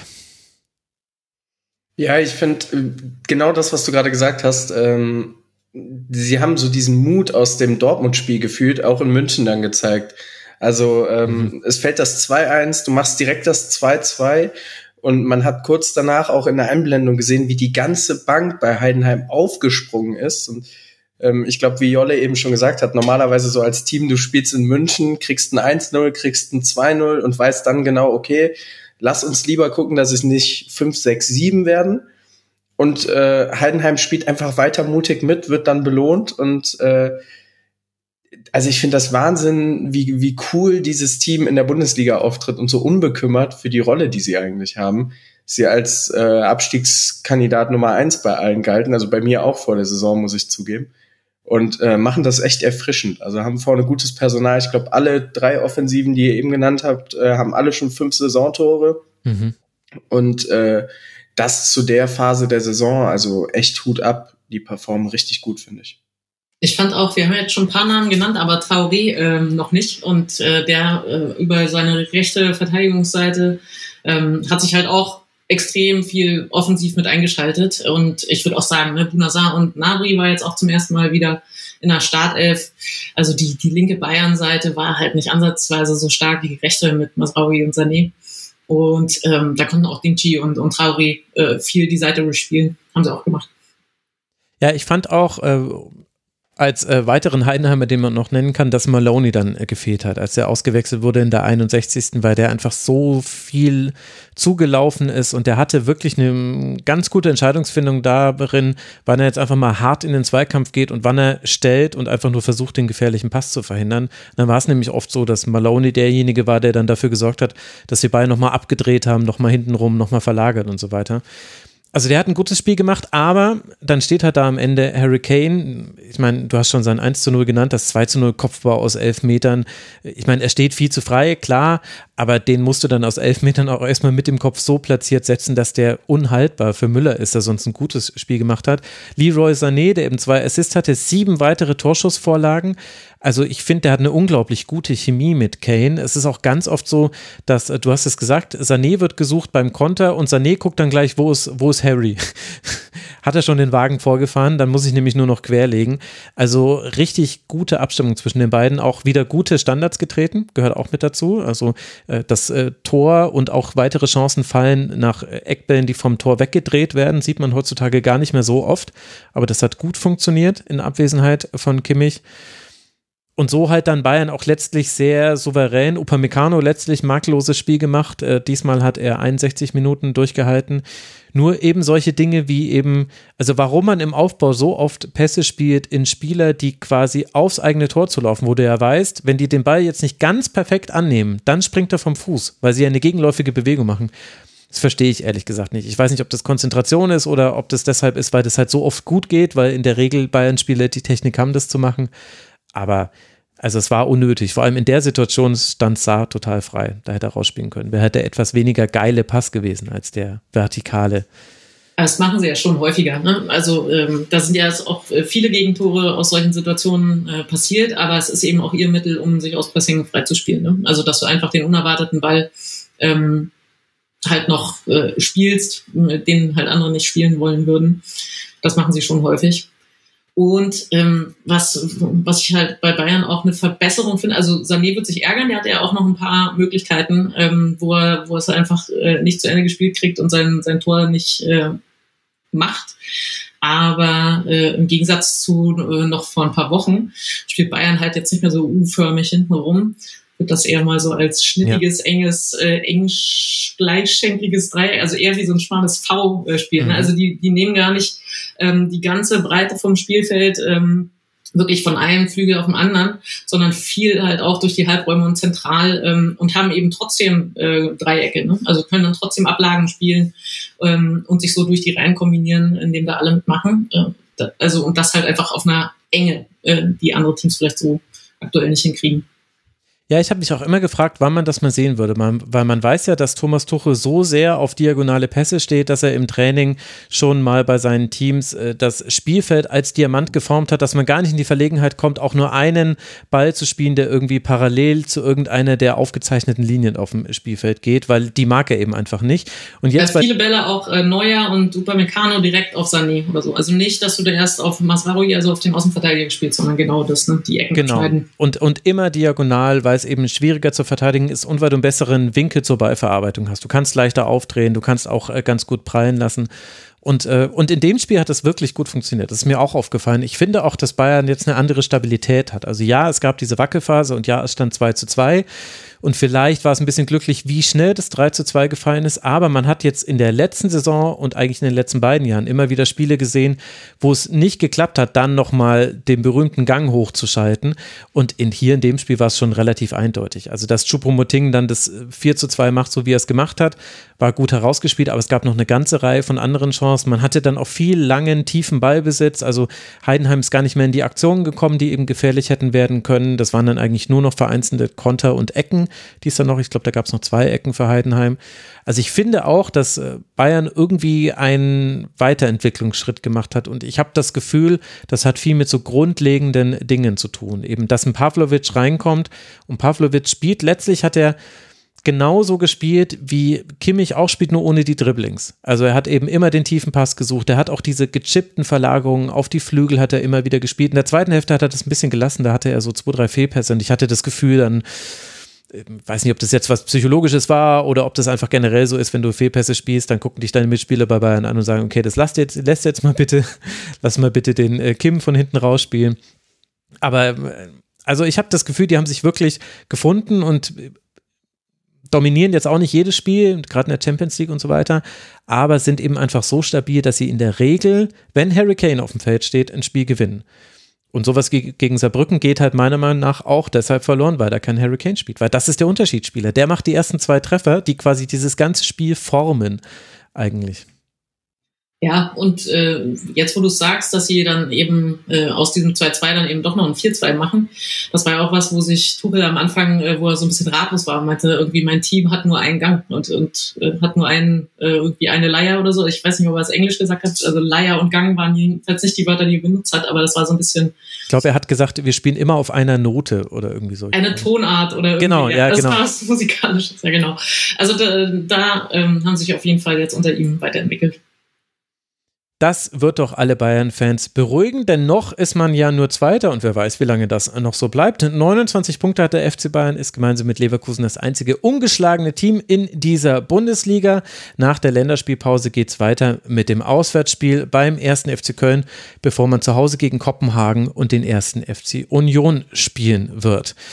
Und damit kommen wir dann vielleicht zu einem der Aufregerspiele dieses Wochenendes, wobei die leicht ketzerische Frage gestellt werden darf, wie überraschend war das jetzt eigentlich, dass der VfB Stuttgart gegen Borussia Dortmund gewonnen hat? Vielleicht ist es eher die Art und Weise, die überrascht und vielleicht noch garniert mit der Information, dass Dortmund zwar in der Bundesliga deutlich gegen Bayern verloren hat, wir haben es in der letzten Woche ausführlich besprochen, aber unter der Woche konnte man 2 zu 0 gegen Newcastle United gewinnen und hat damit jetzt in der Champions League eine super Ausgangsposition.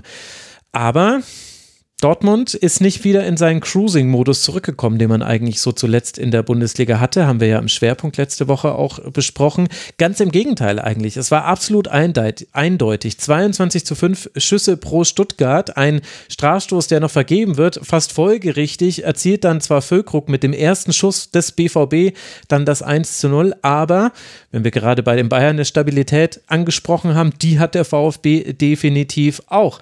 Man gleicht aus durch Undorf mit einem wunderschönen Spielzug, muss man dazu sagen. Das war in der 42. Minute und dann drückt man so lange aufs Tor, bis tatsächlich Silas einen zweiten Strafstoß herausholen kann gegen Gregor Kobel. Beide übrigens total berechtigt und unstrittig. Und den verwandelt dann Cero Gerassi. Der wurde wieder eingewechselt und der kann ja die Strafstöße schießen. Also jetzt trifft man offenbar dann die Strafstöße wieder. Und dann endet Marc dieses Spiel dann mit 2 zu 1 für Stuttgart und mit vielen Fragezeichen auf Dortmunder Seite und auch durchaus markigen Worten von zum Beispiel Niklas Füllkrug. Warst du denn überrascht von diesem Spielverlauf und wie dieses 2 zu 1 zustande kam? Ja, also ich glaube, wenn du mir ähm, vorher das Ergebnis genannt hättest, den Spielverlauf, dass ein Team in Führung geht, ohne vorher großartig Chancen gehabt zu haben, ähm, dass 22 zu 5 Torschüsse am Ende steht, dann hätte ich wahrscheinlich gesagt, ja, okay, gut, typisches Spiel, hat Stuttgart halt früh das 1-0 irgendwie gemacht durch Glück äh, und Dortmund war mhm. ansonsten klar besser. Und es ist halt, also es ist komplett verkehrte Welt. Und äh, wenn man dann bei Dortmund auch ähm, davon spricht, zumindest für mich, dass Gregor Kobel der beste Spieler ist, obwohl er zwei Elfmeter verursacht. das ähm, äh, das, das, passt vorne und hinten eigentlich nicht. Ähm, Acht Paraden und dennoch, Gregor Kobel. Ja, und da, da waren ja zwei, drei richtig starke dabei. Ähm, von daher, also ich finde absolut verdienter Sieg für Stuttgart. Ähm, und äh, es hätte ja deutlicher ausfallen können, auf jeden Fall. Aber was waren denn dann deiner Meinung nach die Wege, die dazu geführt haben. Niklas Füllkrug hat nach dem Spiel gesagt, ja, Stuttgart hat ein bisschen anders gespielt, als wir es erwartet haben. Da bin ich so kurz ein bisschen hellhörig geworden, habe in meine Notizen geguckt und ich weiß nicht, ob es um die Positionierung von Mittelstädt ging. Ehrlich gesagt, also ich fand eigentlich, dass es fast so ein klassisches Stuttgart-Spiel war. Oder was habe ich da nicht gesehen, Marc? Du bist ja der Trainer. Ja, also ich, ich glaube auch, dass es äh, so ein bisschen um Mittelstädt ging, der doch immer wieder so ein bisschen tendiert hat zwischen ähm, abkippendem Flügelverteidiger und dann aber doch auch in der einen oder anderen Situation äh, sogar zu invertieren, äh, also ins Zentrum zu rücken oder sogar mal bis in letzte Linie hochzuschieben. Und mhm. ähm, ja, Dortmund hat so über das ganze Spiel gewirkt, als würden sie nie Zugriff bekommen, obwohl sie von der Pressinghöhe sogar teilweise relativ hoch agiert haben. Ähm, und Stuttgart hat es einfach wahnsinnig gut gemacht mit Ball ähm, haben im Jahr 3-2-2, 3, 3-4-2-1 äh, immer wieder so ein bisschen schwimmend dazwischen agiert. Ähm, Leveling extrem ähm, auffällig gewesen in dem Spiel. Ähm, und ja, Dortmund hat im gesamten Zentrum nie so wirklich Zugriff bekommen und äh, auch viele einfache Ballverluste gehabt. Ähm, ja, es, ich, ich weiß nicht, wohin mit Dortmund gerade. Also ich kann, ich kann das ganz schwer einschätzen irgendwie. Ähm, ich ich habe äh, heute noch mit einem mit einem Kumpel drüber gesprochen und äh, wir sind uns eigentlich einig, dass äh, Edin Terzic, wenn Dortmund clever ist, nicht mehr allzu lange dort Trainer sein wird, weil ähm, du weißt irgendwie Woche für Woche nicht, was erwartet dich heute bei Dortmund. Und es ist immer so Wundertüte. Mal hast du dann eben das Spiel gegen Newcastle, ähm, wo alle super zufrieden sind. Und dann hast du so ein Spiel wie gestern in Stuttgart, wo keiner so richtig schlau draus wird, ähm, weil du eigentlich 90 Minuten fast nur hinterherläufst. Und ähm, ja, irgendwie. Ja. Dortmund hat teilweise einen guten Plan A, und wenn der nicht greift, haben sie keinen Plan B, der dann funktioniert. Und ähm, ich glaube, dass von Niklas Füllkrug war gestern auch sehr, sehr deutliche Kritik, was du eben angesprochen hast, äh, an Edin Terzic und dem Matchplan, ähm, dass man eben dort dann auch nicht drauf reagieren konnte. Ja, also er hat sinngemäß gesagt, für alle, die es nicht gehört haben, am Mikrofon von Sky hat er gesagt, naja, es läge nicht an der Leidenschaft, es läge nicht am Einsatz. Und später hat er auch gesagt, das Spielermaterial sei eigentlich auch äh, gut genug, sondern der Ansatz hätte eben nicht gepasst. Und äh, weil Stuttgart dann eben auch ein bisschen anders gespielt hätte, sei man so deutlich unterlegen gewesen. Und das kann ja nur als äh, Kritik äh, am Matchplan gewertet werden, auch wenn natürlich Niklas Füllkrug jetzt dann verlautbaren hat lassen, er sei, er hätte jetzt erfahren, dass das als Kritik am Trainer hätte gewertet werden können. Das wäre natürlich nie seine Intention gewesen. Ja, also äh, zu dem, was du gesagt hast zum BVB. Ich bin da natürlich jetzt auch in einer seltsamen Situation, weil ich einen Schwerpunkt mit Sebastian Wessling aufgenommen habe, können alle interessierten Hörerinnen und Hörer gerne nochmal hören. Und den haben wir aufgenommen nach dem 0 zu 4 gegen Bayern. Und ich habe aber noch alles versucht, nicht zu sehr dieses Einzelergebnis Bayern so reinfließen zu lassen in diese Sendung, weil ja so viele Dinge eigentlich positiv sind beim BVB und weil ich auch das Gefühl hatte, naja, meine Rolle als Moderator ist jetzt einfach mal quasi diesen Gegenpunkt zu setzen, weil kritisiert habe ich auch schon oft genug. Und dann fällt mir der BVB so, so in den Rücken und macht einfach alles schlecht, was immer schon kritisiert wurde, aber ohne die, die Anpassung, die man sonst hinbekommen hat. Also viele Dinge, die jetzt in dem Spiel schlecht waren. Aufbauspiel war nicht gut, Pressing hatte keinen Zugriff. Im Zentrum stand man zu offen. Ötchan, Metscher, Sabitzer, ganz seltsame Rollenverteilung. Ich glaube, die wussten bis zuletzt gar nicht so selber, wer gegen den Ball eigentlich was genau machen soll. Und als Mats Hummels dann raus musste, hattest du dann auch so nur noch das letzte Fünkchen Ruhe im Spiel einfach äh, verloren dann wurde es, also Süle hat das nicht schlecht gemacht, der dann nach innen gerückt ist. Aber dann spielst du auch mit Riason quasi eigentlich auf der falschen Seite und Benzebaini dann auf der, auf der anderen. Also eigentlich hat der BVB ganz viel falsch gemacht, wo man sagen konnte, seht ihr, wir haben es euch doch die ganze Zeit schon gesagt, schon in der letzten Rückrunde und so weiter und so fort. Und dennoch, und Kobel hat auch ein gutes Spiel gemacht. Und trotzdem hatte ich aber auch den Gedanken, dann jetzt mit einem Tag Abstand zu diesem Spiel, dass ich mir dachte, naja, aber andererseits war es doch eigentlich auch so wie viele Spiele beim BVB. Kobel hat auch in den vergangenen Spielen immer wieder den Sieg gerettet oder das Unentschieden noch gerettet. Was eben wirklich gefehlt hat, war dieser Impuls von der Bank, den es schon immer mal wieder gab. Du hast gesagt, guter Plan A, nicht so guter Plan B. Ich weiß es nicht. Ich finde, dass schon der BVB in dieser Saison öfter durch Einwechslung es geschafft hat, Spiele nochmal zu drehen. Und das waren halt jetzt diesmal Malen und Reus und dann Gio Reyna. Also Malen und Reus 46. Minute, also zur zweiten Hälfte und Reyna dann der 63. Und irgendwann kam dann auch Mokoko. Problem war nur, alle vier nicht zu sehen. Die waren einfach nie am Ball. Und das war, glaube ich, das Problem vom BVB. Das Problem war, dass Stuttgart das, was Stuttgart gut kann, nämlich Ballbesitz, und wirklich, ich hätte nicht gedacht, dass ich diesen Satz mal sage, aber es ist einfach mit das beste Ballbesitzspiel mit Leverkusen und Bayern in der Liga. Das hat Stuttgart über 90 Minuten durchgezogen. Und das, was, glaube ich, dann Dortmund so hilflos hat aussehen lassen, war, dass Stuttgart keine Schwächephase hatte und dass es deswegen zwar ein Elfmeter ist in der 83. Minute, der zum Siegtreffer für Stuttgart führt, dass es aber niemanden überrascht, weil man die ganze Zeit nur gesehen hat, naja, Dortmund ist ja gar nicht wirklich am Ball und wenn, dann ist es nicht in einem interessanten Bereich. Also ich habe es mir da mal rausgesucht.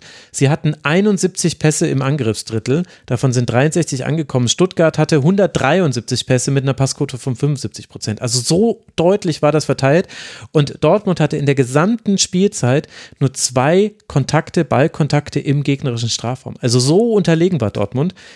Aber das lag eben daran, dass Stuttgart, glaube ich, so, so gut war. Das ist jetzt die These, auf die ich jetzt so mit 24 Stunden und ein bisschen mehr äh, Abstand zu diesem Spiel komme. Klar hat der BVB auch wieder bekannte Schwächen gezeigt, aber der VfB ist legit also das ist einfach eine richtig, richtig gute Mannschaft und die sind jetzt auf jeden Fall, das dürfen die natürlich nicht sagen und so weiter, aber die müssten eigentlich in die ersten sechs kommen. Mit dieser Spielweise, wenn da jetzt nicht ganz viele Verletzungen und so weiter passieren, das ist einfach unglaublich, was da passiert ist bei diesem Team. Also ich glaube, um ganz kurz den BVB noch abzuschließen, ähm, das, das große Glück, was Dortmund bislang in der Saison hatte, dass sie ihre Punkte durch individuelle Leistungen geholt haben, wie du schon gesagt hast, durch Einwechslungen oder auch durch äh, einfach durch Impulse, zum Beispiel von Malen in der äh, Startphase der Saison, obwohl sie immer schlecht gespielt haben. Also ich kann mich an ganz ja. wenig Spiele erinnern, die ja, also immer ist auch hart, aber, aber ist ich kann mich so an wenig typische, Spiele erinnern, wo Dortmund wirklich überzeugt hat. Ja, ja, das irgendwie stimmt das auf der einen äh, Art und Weise, aber auf der anderen Seite bei Bayern erkennt man immer an, dass Bayern wegen der individuellen Qualität Spiele gewinnt. Dann heißt es immer, ja, die Bayern sind halt die Bayern.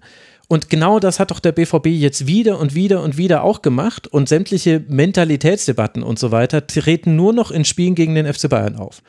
Und äh, DFB-Pokal in Leipzig war auch richtig scheiße in der letzten Saison. Ich sag's jetzt einfach mal, wie es ist.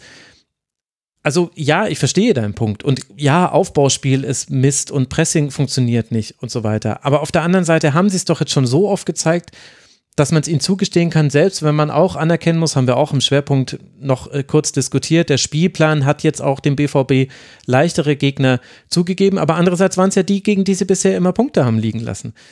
Deswegen, ich verstehe, was du meinst, aber bei Bayern ist es so, wenn die Bayern durch Einwechselspieler noch gewinnen, sagt man, naja, die sind halt einfach die Besten. Und wenn Dortmund das macht, dann sagen wir alle, na boah, die hatten jetzt aber krass Glück.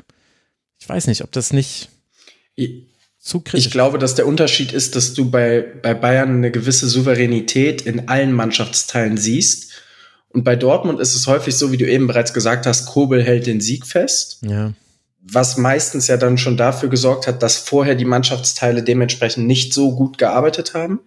Wir haben eben schon mal Heidenheim angesprochen, da war die, also das waren die wildesten 15 Minuten, die ich jemals in einer Bundesliga-Partie gesehen habe. Ähm, das, das ging ja nur noch hin und her. Und das, das sind einfach so, so Dinge, wo ich klar sage, das darf einem Dortmunder Team mit der Qualität nicht passieren. Dann mach es lieber wie Leipzig und hab nicht diese, ja, erdrückende Ballbesitz oder diese erdrückenden Ballbesitzphasen, wo du deinen Gegner so sehr hinten einschnürst, dass man das Gefühl hat, okay, es ist nur eine Frage der Zeit, bis das Tor fällt. Aber Dortmund ist weder Fisch noch Fleisch. Und damit möchte ich gar nicht das schmälern, was du eben bereits gesagt hast. VfB Stuttgart, Chapeau. Also, was, was Sebastian Hoeneß da auf die Beine gestellt hat, ist der beste Beweis dafür, dass du ein Ballbesitzspiel mit jeder Mannschaft qualitativ hochwertig aufziehen kannst. Stuttgart hat nicht diese individuelle Qualität, die komplett überragt. Das ist rein vom Kader her, ohne das despektierlich zu meinen, eine durchschnittliche Bundesligamannschaft. Ähm, du hast Spieler geholt, die bei anderen Teams in Ordnung waren, aber nicht überragend performt haben ähm, um mal ein Sagadu als Beispiel zu nennen, ja. Angelo Stiller, ähm, auch Girassi war vorher ja nicht überragend. Also wenn man äh, wenn man jetzt im, im Sommer in der Relegation ein anderes Ende gefunden hätte, dann würden wir alle heute sagen, boah, also der Girassi-Transfer vorher war die schlechteste Entscheidung, die Stuttgart machen kann. Da spricht heute niemand mehr drüber, weil das, was Stuttgart mit dem Ball macht, mit einer Selbstverständlichkeit, mit einem Mut hinten rauszuspielen, wenn Dortmund dich anläuft, immer wieder es übers Zentrum aufzulösen, ja. mit einem Kontakt so einfach in den Druck zu spielen und das bewusst in Kauf zu nehmen, dass du einen Ballverlust riskieren könntest und dennoch so sicher dabei zu wirken, dann ist es genau das, was gestern passiert ist. Du wirst so deine Punkte 100 pro holen. Ich glaube, Stuttgart hat jetzt schon so viel Siege wie in der gesamten vergangenen Saison. Ich glaube, ich gestern gelesen. Mhm. Ähm, das ist Wahnsinn, wie gut die spielen. Und ähm, ich habe es gestern noch in unsere Gruppe bei Borussia Explained geschrieben. Grüße an die Jungs. Ähm, es macht so viel Spaß, Stuttgart zuzuschauen, dass ich, also ich bin noch weit entfernt davon zu sagen, ich bin Stuttgart-Fan, aber wirklich, ich schaue mir sehr, sehr gerne den VfB Stuttgart dieses Jahr an und äh, muss äh, zu meiner Verteidigung gestehen, ich habe es noch nicht getan, aber ich glaube tatsächlich, dass ich mir auch in Zukunft Spiele im Real Life noch mal anschauen werde, weil man da einfach auch für sich selber so viel von lernen kann, wie dieses Spiel funktioniert und wie leicht Dinge aussehen können, wenn ein gutes Konstrukt rundrum entstanden ist. Ja. Und ähm, ich bin voll bei dir. Top 6 muss Stuttgart erreichen, wenn sie so weiterspielen. Oder werden sie erreichen, sagen wir mal so. Also um Dass das natürlich nicht die Ambition ist. Ja. Ja, ja, gut, klar, dürfen sie nicht sagen, bla bla bla, aber das ist uns ja egal. Wir sind ja nicht der VfB Stuttgart, wir können ja einfach sagen, wie es ist und alles andere wäre jetzt ein Skandal und dann werde ich hier auch, werde ich hier auch sagen, dass Hönes jetzt weg muss. Für mich Hönes übrigens der Hönes des Jahres, Sebastian Hönes, geht eindeutig an Sebastian. Aber also an einem Spieler, finde ich, kann man das so, gut illustrieren, beziehungsweise an zwei. Du hast Sagadu schon äh, vorweggenommen, deswegen da muss man nicht mehr noch mal was zu sagen. Aber Jamie fucking Leveling. Jamie fucking Leveling sah in diesem Spiel aus wie ein taktisches Genie. weil der die ganze Zeit die Breite gehalten hat, wenn Anton in den Halbraum gegangen ist und weil er äh, tief gegangen ist, wenn sie, wenn, also Anton hat ihn gar nicht so häufig überlaufen, aber wenn Mio dann quasi die Breite gegeben hat und der hatte immer Anspielstationen, er ist es, glaube ich, nee, Anton ist es, der, genau, weil Leveling den Raum freiläuft, kann Anton diesen Pass spielen auf Undaf, der zum Strafstoß führt, den Führig dann verschießt später dann Ito, also Anton spielt diesen Pass, äh, später spielt Ito dann den Pass, der dann zum 1 zu 1 führt. Das ist ein genauso guter Pass, der aber auch wieder darauf basiert, dass dieser Raum überhaupt frei ist, durch den der Pass durchgespielt werden kann. Also Leveling richtig, richtig gutes Spiel gemacht, hatte auch für seine Verhältnisse 76% Passquote. Das ist quasi so wie Stiller mit seinen 94%, nur halt quasi auf andere, anderem Level. Also richtig, richtig toll. Mittelstädt, super Spiel gemacht. Undaf, Granate, muss man sagen. Also natürlich vergibt auch noch Chancen und Girassi bleibt Girassi in der aktuellen Form nicht zu ersetzen. War dann auch gut, dass er kam. Silas sehr gut. Letztlich hat sich Sebastian Hoeneß sogar verzockt mit seiner Ausstellung, weil er sagt vor dem Spiel noch, ja, also wir lassen jetzt erstmal, lassen wir, lassen wir nicht Silas spielen, ähm, weil, weil wir glauben, dass wir am Anfang mehr Struktur brauchen im Spiel und dann hinten raus wird es sich aber hoffentlich öffnen und dann bringen wir Silas und im Nachhinein denkt man sich, ja, das war der einzige Fehler, den du gemacht hast. Hättest du den von Anfang an spielen lassen, weil nämlich in der ersten Hälfte gar keine Struktur da war bei Dortmund und das Spiel super offen war, dann hättet ihr 8-0 zur Halbzeit geführt. Und dann hättest du zur zweiten Hälfte die Struktur bringen können. Also, das muss sich Sebastian Hoeneß vorwerfen lassen. Ansonsten 41 Prozent der Flanken angekommen, das muss, musste ich noch sagen. Also, vielleicht kommt daher meine Begeisterung. Stuttgart. Ich glaube, ich muss, ja. also ich muss zwei Spieler auch noch herausheben. Wenn du, du hast jetzt alle, die du aufgezählt hast, gehe ich voll mit. Karasor, ja. wahnsinnig spielintelligenter Typ, auch, auch so ein Bundesliga-Profi, der äh, mir jetzt in den letzten Jahren nicht unbedingt durch seine überragenden Leistungen aufgefallen ist. Mhm. Ähm, und dann Angelo Stiller, der Spieler ähnlich wie Chaka, der so bei Stuttgart den Rhythmus bestimmt, ähm, im Verbund mit Karasor immer wieder. Ähm, es ist einfach ein Gedicht, was, was er für, für ein, für ein Gefühl für dieses Spiel hat. Wann er das Tempo anzieht, wann er das Tempo rausnimmt. Ähm, und dann entsteht eben ganz viel von dem, was du jetzt gerade auch mit Leveling angesprochen hast, aus diesem Konstrukt heraus, dass man eben sagt, okay, wir ähm, warten auf den Moment, wenn sich etwas ergibt und wenn die Lücke da ist, dann weiß jeder Spieler, wie der Ablauf ist und dann entsteht eben genau das, was du gerade auch gesagt hast. Dann ist es egal, ob ein Anton den Pass spielt, ob ein Iton Pass spielt. Das ist dann gar nicht mal so als individuelle Leistung von diesen Spielern zu bewerten, sondern vielmehr finde ich als Gesamtleistung dieses Konstruktes, weil da ganz viele Rädchen ineinander greifen und ähm, einfach ein Gedicht. Ich, ich wiederhole mich, ich weiß, aber ich finde es toll. Also ja, aber jetzt, bevor ja. dann alle äh, Stuttgart-Fans jetzt irgendwie wegen Euphorieüberschuss äh, Unfälle bauen, würde ich sagen, lassen wir es dabei bewenden. Ihr könnt euch das jederzeit rausklippen, liebe Stuttgart-Fans, und immer an schlechten Tagen, wenn mal wieder draußen es regnet und Deutschland einfach Deutschland ist, dann könnt ihr euch dieses Segment hier anhören. Der VfB gewinnt mit 2 zu 1. Am Ende hört es sich an, als hätten wir gerade über ein 6 zu 0 gesprochen, aber ich glaube, wir haben es ja ganz gut äh, erklärt und deswegen bleibt man mit 24 Punkten Tabellen Dritter hat damit Anschluss noch an die Bayern mit sechs Punkten Rückstand. Das formuliere ich jetzt extra so. Es geht nach der Länderspielpause bei der Eintracht aus Frankfurt weiter, bevor man zu Hause gegen Werder Bremen spielt und dann im DFB-Pokal gegen wen zu Hause? Genau, Borussia Dortmund. Da sehen wir das Rematch und dann sind wir doch mal gespannt, ob im dritten Anlauf, weil ihr, wir erinnern uns noch an das 3 zu 3 in der letzten Rückrunde, ob im dritten Anlauf dann Borussia Dortmund mit Edin Terzic etwas Gutes einfällt gegen dieses VfB Stuttgart von Sebastian Hoeneß. Übrigens spielt man danach dann in der, in der Liga, also diese drei Spiele sind eigentlich ganz geil. Dortmund im Pokal, Leverkusen zu Hause, Bayern auswärts. Also dann, entweder ist Stuttgart danach dann Tabellenführer oder sie sind Fünfter und wir werfen sie natürlich dann zu den Geächteten, über die wir jetzt sprechen wollen. Nein, das wäre ein bisschen zu viel gesagt. Aber man muss schon sagen, der spielerische Unterschied zwischen diesem 2 zu 1 vom VfB Stuttgart gegen Borussia Dortmund und dem 1 zu 1 zwischen dem FC Augsburg und der TSG aus Hoffenheim, der ist genau so, wie man es auch ungefähr erwartet hätte. Es waren Tore von Weghorst und Demirovic, die dieses Spiel letztlich dann zum 1 zu 1 gebracht haben. Überschattet wurde das Ganze allerdings von einem Böllerwurf von wahrscheinlich einem Gästefan, in Richtung Eckfahne. Da sind mehrere Fans sind äh, dabei verletzt worden. Elf sind jetzt am Ende. Zum Glück keiner davon schwer, aber deswegen musste dieses Spiel für sieben Minuten unterbrochen werden.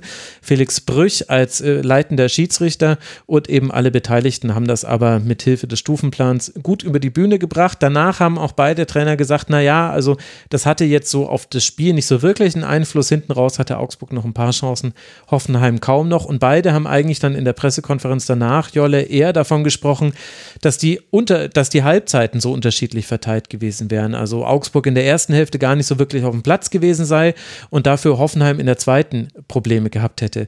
Hast du das denn auch so klar gesehen, dass sich letztlich dann auch so völlig logisch ein 1 zu 1 erklärt? Jeder gewinnt eine Hälfte.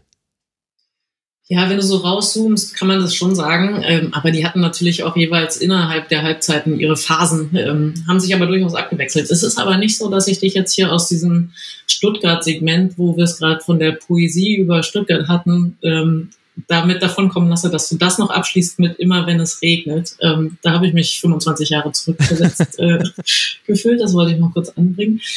Ähm, ja, Augsburg-Hoffenheim. Also das war schon so, dass äh, Augsburg eigentlich äh, froh sein konnte, nur mit einem 1-0 Rückstand in die Pause zu gehen.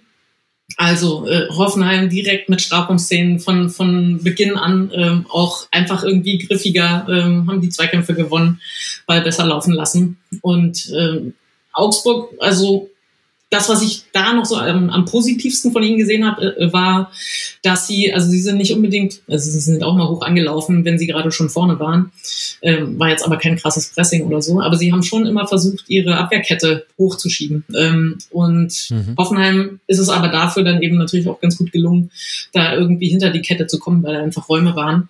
Und im Gegensatz, also während Augsburg sehr versucht hat, das Zentrum dicht zu machen, hat Hoffenheim genau das Gegenteil gemacht, ähm, hat ja äh, eine Dreierkette eben auch nochmal mit Flügelverteidigern, ähm, Bilder vor allem über links ganz viel, ähm, also der hat wirklich äh, vor der und hinter der Mittellinie äh, die Bälle gebracht und Seitenverlagerungen gespielt, also die kamen viel über außen. Ähm, und fand, also ich fand Hoffenheim schon also wenn man jetzt sagt, welche Halbzeit gibst du an welchen Verein, dann würde ich das auch so sehen, Hoffenheim äh, die dominierende Mannschaft in der ersten Halbzeit und hätten sich natürlich, hätten irgendwie mehr draus machen müssen. Und ähm, dann in der zweiten haben sie aber tatsächlich so ein bisschen, ähm, ja, also konnten nicht da ansetzen. Es war dann mit Demirovic natürlich auch eine krasse Einzelleistung. Ja, also äh, alle haben ja vorher so ein bisschen auf Tietz ähm, geschaut, was der jetzt noch wieder bringt. Der war relativ unsichtbar, äh, bis auf den Moment, wo er halt irgendwie ähm, im eigenen Strafraum so eine, so eine Klärungsaktion total verkackt und dann auch so pennt. Also er, er kriegt den Ball nicht weggeklärt, steht dann also zugegebenermaßen nicht alleine, aber auch mit äh, so tief, dass, ähm, dass das Abseits äh, eben kein Abseits war. Ähm, also hebt es auf und steht dann so ein bisschen ungläubig rum, ja, ist mir das jetzt echt passiert, so, anstatt, statt halt noch weiter zu verteidigen. Ähm, Genau, also das, äh, das fällt mir zu Titz ein, aber äh, genauso war es ja dann bei, bei Demirovic-Situation, äh, ähm, dass, dass er den Ball einfach ähm, da über, über den linken Flügel sich sozusagen äh, in den Strafraum reinspielen kann, auch wieder rausspielen kann, nochmal drehen kann. Äh, noch, äh, ich glaube, noch äh, ein Beinschuss äh, ist auch noch dabei und dann richtig, richtig schönes Tor. Ähm, wir hatten vorhin äh, Gemaldo, ne? Äh, der, der mhm. war ähnlich gut, fand ich, ähm, von Demirovic, äh, den da äh, reinschlänzt. Und ja, also so richtig viel mehr ist halt von beiden nicht gekommen. Ich fand, äh, die haben sich ganz gut neutralisiert dann. Und also was ich schon ähm, finde, jetzt, äh, wenn man so mehrere Spiele parallel sieht und einfach auch noch so ein paar andere äh, Spiele im Angebot hat, dann, dann war das jetzt so eins, wo ich mir dachte, das ist jetzt tatsächlich nicht ähm, das ganz höchste Niveau, was vielleicht in der Bundesliga so, so ist. Oder tue ich Ihnen da Unrecht? Nee, also ich meine, ich habe es auch taktisch unklug gemacht. Ich habe, äh, ich gucke ja immer zwei Spiele parallel und ich habe 15:30 habe ich äh, Bayern und äh, Stuttgart parallel geguckt und dann habe ich im späten Slot Augsburg gegen Hoffenheim und äh, Bochum gegen Köln parallel geguckt. Man hat einen Unterschied gesehen.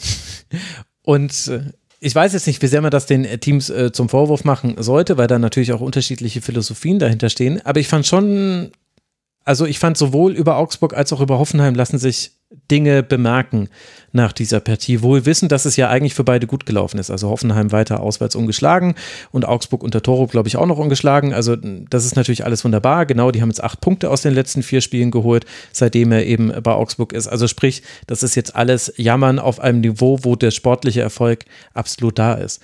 Aber bei Hoffenheim ist es mir wirklich aufgefallen, wie viel an der Kreation von Chancen Zufall bei denen ist. Da gibt es kaum Muster. Das eine Muster, was es gab, das hast du, finde ich, völlig richtig benannt, Flügelspiel. Bebu, Bülter, die beiden hat man, da hat man auch mal eins gegen eins Situation geschaffen. Aber was haben die dann gemacht, wenn die dieses eins zu eins aufgelöst haben? Bülter ist gerne mal nach innen gezogen. Bebu hat immer eigentlich versucht, an die Grundlinie zu kommen.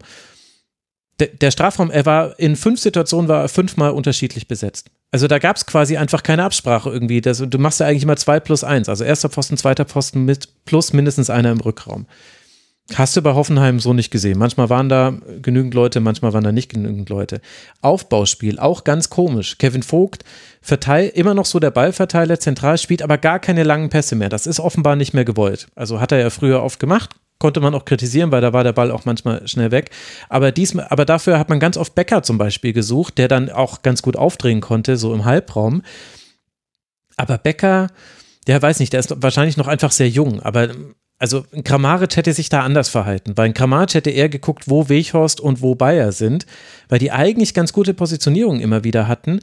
Aber das hat Becker manchmal gar nicht genutzt. Der hat dann wieder raus auf den Flügel gespielt. Man dachte sich so, ja toll, dann hätten wir jetzt gar nicht hier reinspielen müssen. Also das fand ich bei Hoffenheim und das ist mir jetzt schon öfter aufgefallen. Ich finde, das Ballbesitzspiel ist relativ zufällig. Deswegen gibt es oft so komische Spielverläufe bei Hoffenheim. Und ich muss sagen, so wie ich quasi Sebastian Hoeneß zu gering geschätzt habe in der Saisonverschau, habe ich Pellegrino Materazzo überschätzt, glaube ich, bei Hoffenheim. Weil das Ballbesitzspiel, wenn wir die beiden Teams nebeneinander legen, da gefällt mir gerade der VfB viel, viel besser. Und bei Augsburg war ich total schockiert, Jolle, weil ich kannte das Ergebnis schon, ich wusste, da ist auch was mit dem Böllerwurf passiert und so weiter und so fort, aber dann habe ich die Statistiken mir angeguckt und sehe, jetzt haben die wieder nur 34 Prozent Ballbesitz zu Hause. Das, worüber ich mich so geärgert habe unter Enrico Maaßen, dass sie zu Hause eben einfach so passiv spielen und keinen Zugriff haben und dem Gegner nicht so wirklich auf den Zeiger gehen. Und das hat man zwar in der zweiten Hälfte gedreht, aber letztlich finde ich, wenn Augsburg nicht Demirovic hat, dann ist es halt auch echt dünn gewesen. Ich fand, das war das erste, also das Köln-Spiel habe ich nur in Auszügen gesehen, weil an dem Wochenende hatte ich ja frei, deswegen nur Auszüge davon gesehen. Aber ich fand, das war das erste schlechte Spiel unter Toro, wo auch viele Dinge nicht ge geklappt haben. Also keine Verlagerungen haben geklappt. Jensen hatte immer wieder super Flankenpositionen. Du konntest die Uhr danach stellen, dass er immer genau die schlechte Flankenoption nimmt. Also es war einfach, den haben sie zwar freigespielt bekommen, aber es hat nichts gebracht. Tietz war kaum zu sehen. Dorsch hatte einmal eine gute Chance in der zweiten Hälfte, aber Dorsch hatte kaum tiefen Ballbesitz. Ich habe es dann danach noch äh, nachgeguckt. Ähm, ah, okay, ich habe die genaue Zahl nicht rausgeschrieben, aber du siehst eben an seinen Ballkontakten, dass er wirklich kaum mal einen tiefen Ballbesitz hat und aber auch Rex nicht, also keiner von beiden eigentlich so ein bisschen, der da aus dem Zentrum nachstoßen konnte. Und dann, also ich finde 1 zu 1 sehr gerechtfertigt, äh, kommt auch mit den Expected Goals und alles ungefähr hin, irgendwie 0,94 zu 0,82. Aber bei beiden muss ich sagen, da steht jetzt was im Hausaufgabenheft nach dem Spiel. Es hat mich nicht überzeugt und nicht nur, weil ich vorher Stuttgart gegen Dortmund gesehen habe. Also ich habe mich gewundert, dass es nach der ersten Halbzeit ähm, so ein Ungleichgewicht beim Ballbesitz war, weil ich schon das Gefühl hatte, ähm, die beiden Teams nehmen sich hier nicht viel. Also ich fand schon ähm, Hoffenheim dominanter, wie gesagt, in der ersten Halbzeit, aber also so unterlegen war dann Augsburg wiederum auch nicht. Ähm, äh, waren halt beide nicht so überragend. Und bei Augsburg ähm, fand ich aber auch schon äh, viel isoliert. Also hat mir die rechte Seite eigentlich ein bisschen, ähm, äh, wenn es um Kombinationen geht mit, mit Gummi, mhm. oder der konnte halt auch mal über Einwürfe, also so aus dem ruhenden Ball ein bisschen für sorgen. Jensen hatte ein paar ganz gute Aktionen der auffälligste Spieler war jetzt für mich eigentlich von, von Augsburg war Vargas. Und ähm, der hat mir aber zu isoliert gespielt. Also er hat zu viel auf eigene Kappe gemacht. Ähm, also ich glaube, er hatte trotzdem ganz gute Werte, weil er einfach in Summe ähm, noch am meisten gemacht hat. Aber das war jetzt kein geiles Teamspiel. Also wie gesagt, wir haben ja auch ähm, Tietz nicht gesehen. Das Coolste war ja eigentlich noch äh, relativ am Anfang, äh, wo Rex Bitschei so ein ähm, halb Schuss, halb ähm, Halbraumflanke oder sowas, also auf jeden Fall ähm, zum Tor bringt und Tietz sich so wegdreht ähm, und den Verteidiger ein bisschen mit, mit weg aus dem Weg räumt. Ähm, das war noch so ein bisschen das Pfiffigste, was sie so gemacht haben. Ähm, und ansonsten könnte ich mir eigentlich vorstellen, dass äh, mit, mit Dimirovic und äh, Tietz und Vargas, ähm, dass da eigentlich mehr an Kombinationen geht. Aber auf dem Platz habe ich sie halt nicht gefunden. Und ähm, in der zweiten Halbzeit hat also als Augsburg diesen Ausgleich geschafft hat, hatten die ja schon so ein bisschen Morgen oft, hast du gemerkt, mhm. da kommt jetzt wieder mehr. Das geht dann mal so fünf Minuten, das denkst, Mensch, da, äh, vielleicht dreht sich das jetzt hier nochmal. Ähm, und dann gibt's aber wieder ein, zwei Angriffe von Hoffenheim, die dann sofort den Stecker wieder ziehen, so dass dann Augsburg einfällt, ach so, ja richtig, aber verlieren wollten wir das ja jetzt auch nicht. und ähm, dann ist es alles wieder ein bisschen gemäßigter. Ja, jetzt nicht so richtig der Leckerbissen, aber also so Tagesgeschäft Bundesliga ist halt auch okay. Ja, genau. Also ja, hast du schon recht, mich da ein bisschen einzufangen mit meiner Kritik. Und dazu muss man noch sagen, in dem Spiel hat man gesehen, dass es gute Seiten des Videobeweises gibt. Felix Brüch hat einen Handelfmeter gegeben, bei dem Akpo Buma am Kopf getroffen wurde. Ganz kurzer Check, sofort klar, okay, gut, das ist kein Strafstoß. Dann nehmen wir den auch mit zurück. So soll es doch sein. Und das ging auch sehr, sehr schnell. Und so blieb es dann eben bei diesem 1 zu 1, was eben bedeutet, dass Augsburg jetzt 13 Punkte Punkte hat. Und?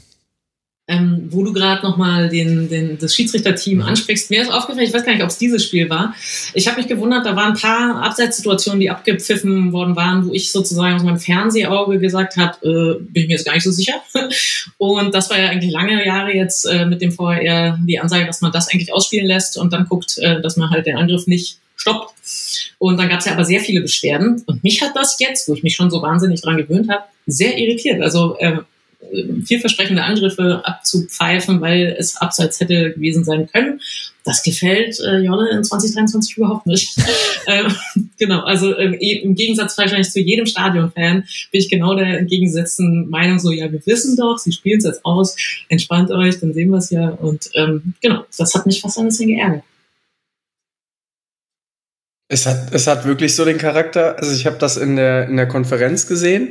Ich glaube, das waren so drei Szenen innerhalb von zwei Minuten oder so, wo das passiert ist. Und habe mir auch so gedacht, ähm, habe ich irgendwas verpasst? Wurde die Regel geändert? Das, also, das, das kennt man ja gar nicht mehr. Und dann auch noch, ich glaube, Minimum zwei von den Aktionen falsch vom Gefühl her, wo es, wo es eher kein Abseits ist. Ähm, das ist man ja gar nicht mehr gewohnt. Also das, Normalerweise ja. ist eher so, dass man, dass man sich auch nach dem Tor ja nicht mehr freut, wenn man drauf wartet. Ähm, also DFB-Pokal war schon verrückte Welt und jetzt kommt das noch dazu. Das ist merkwürdig. Weißt du, was du machen musst, Marc? Das empfehle ich ab jetzt einfach allen Leuten, die das sagen. Ihr müsst alle Frauen Bundesliga gucken. Da hast du nämlich noch die alte Welt. Da hast du keinen Videobeweis und da siehst du sowohl im Guten wie auch im Schlechten, was das bedeutet. Im Schlechten haarsträubende Fehlentscheidungen, so ehrlich muss man sein, die dann eben auch stehen bleiben. Und im Guten aber, du weißt sofort, das Tor zählt jetzt, weil es hat keiner die Fahne hochgenommen. Und aber auch jedes Abseits wird sofort abgepfiffen. Ich habe äh, heute noch das Spiel gesehen, äh, Bayern gegen Duisburg, weil ich ja morgen die Frauensendung habe also gefühlt waren es zehn Abseitsstellungen von Bayern. Wenn ich jetzt in die Statistik gucke, sind es wahrscheinlich dann sieben gewesen oder so. Weiß nicht, Statistik habe ich noch nicht gemacht zu dem Spiel.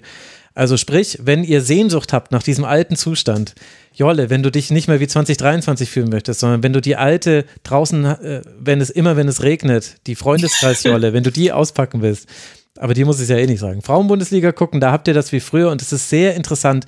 Da, da merkt man, wie sich die Sehgewohnheiten verändert haben. Das, was du gesagt hast, Jolle, das ging mir auch so in manchen dieser Szenen, da sieht man mal, wie man sich selbst verändert hat, obwohl wir uns doch immer gegenseitig geschworen haben, dass wir uns nie verändern würden. Aber Leute, was soll ich sagen?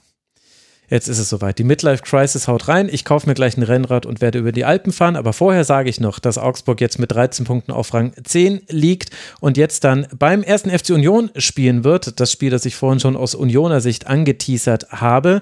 Für die TSG aus Hoffenheim, die auf Rang 6 verbleibt mit 19 Punkten, geht es jetzt dann weiter gegen den ersten FSV Mainz 05 zu Hause. Aber das Ganze natürlich erst nach der Länderspielpause.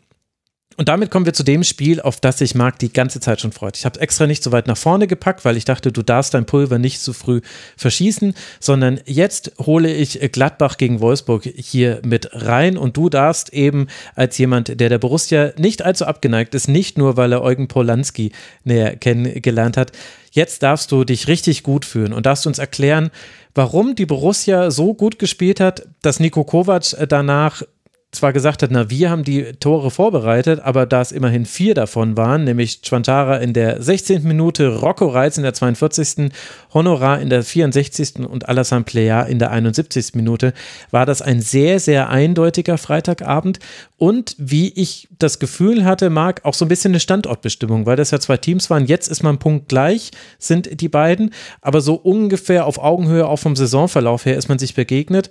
Warum hat denn die Borussia das so deutlich für sich gestalten können und war es wirklich so, dass Wolfsburg jeden einzelnen Treffer aufgelegt hat? Äh, jein. Also ähm, zwei Tore gehen klar auf Kuhn Castells, glaube ich. Äh, das 2-0 von Rocco Reitz, was gleichzeitig sein erstes Bundesligator war. Sehr, sehr schöner Moment als Gladbach-Fan, wenn da äh, ein, ein Eigengewächs, was äh, seit seit ganz frühen Tagen im NLZ spielt, äh, das Tor macht und auch beim 3-0 von äh, Frank Honorar sieht Castells, auch wenn der Schuss, glaube ich, relativ hart war, mit, ich glaube, 125, 127 kmh dürfte es gewesen sein, sieht er trotzdem nicht gut aus.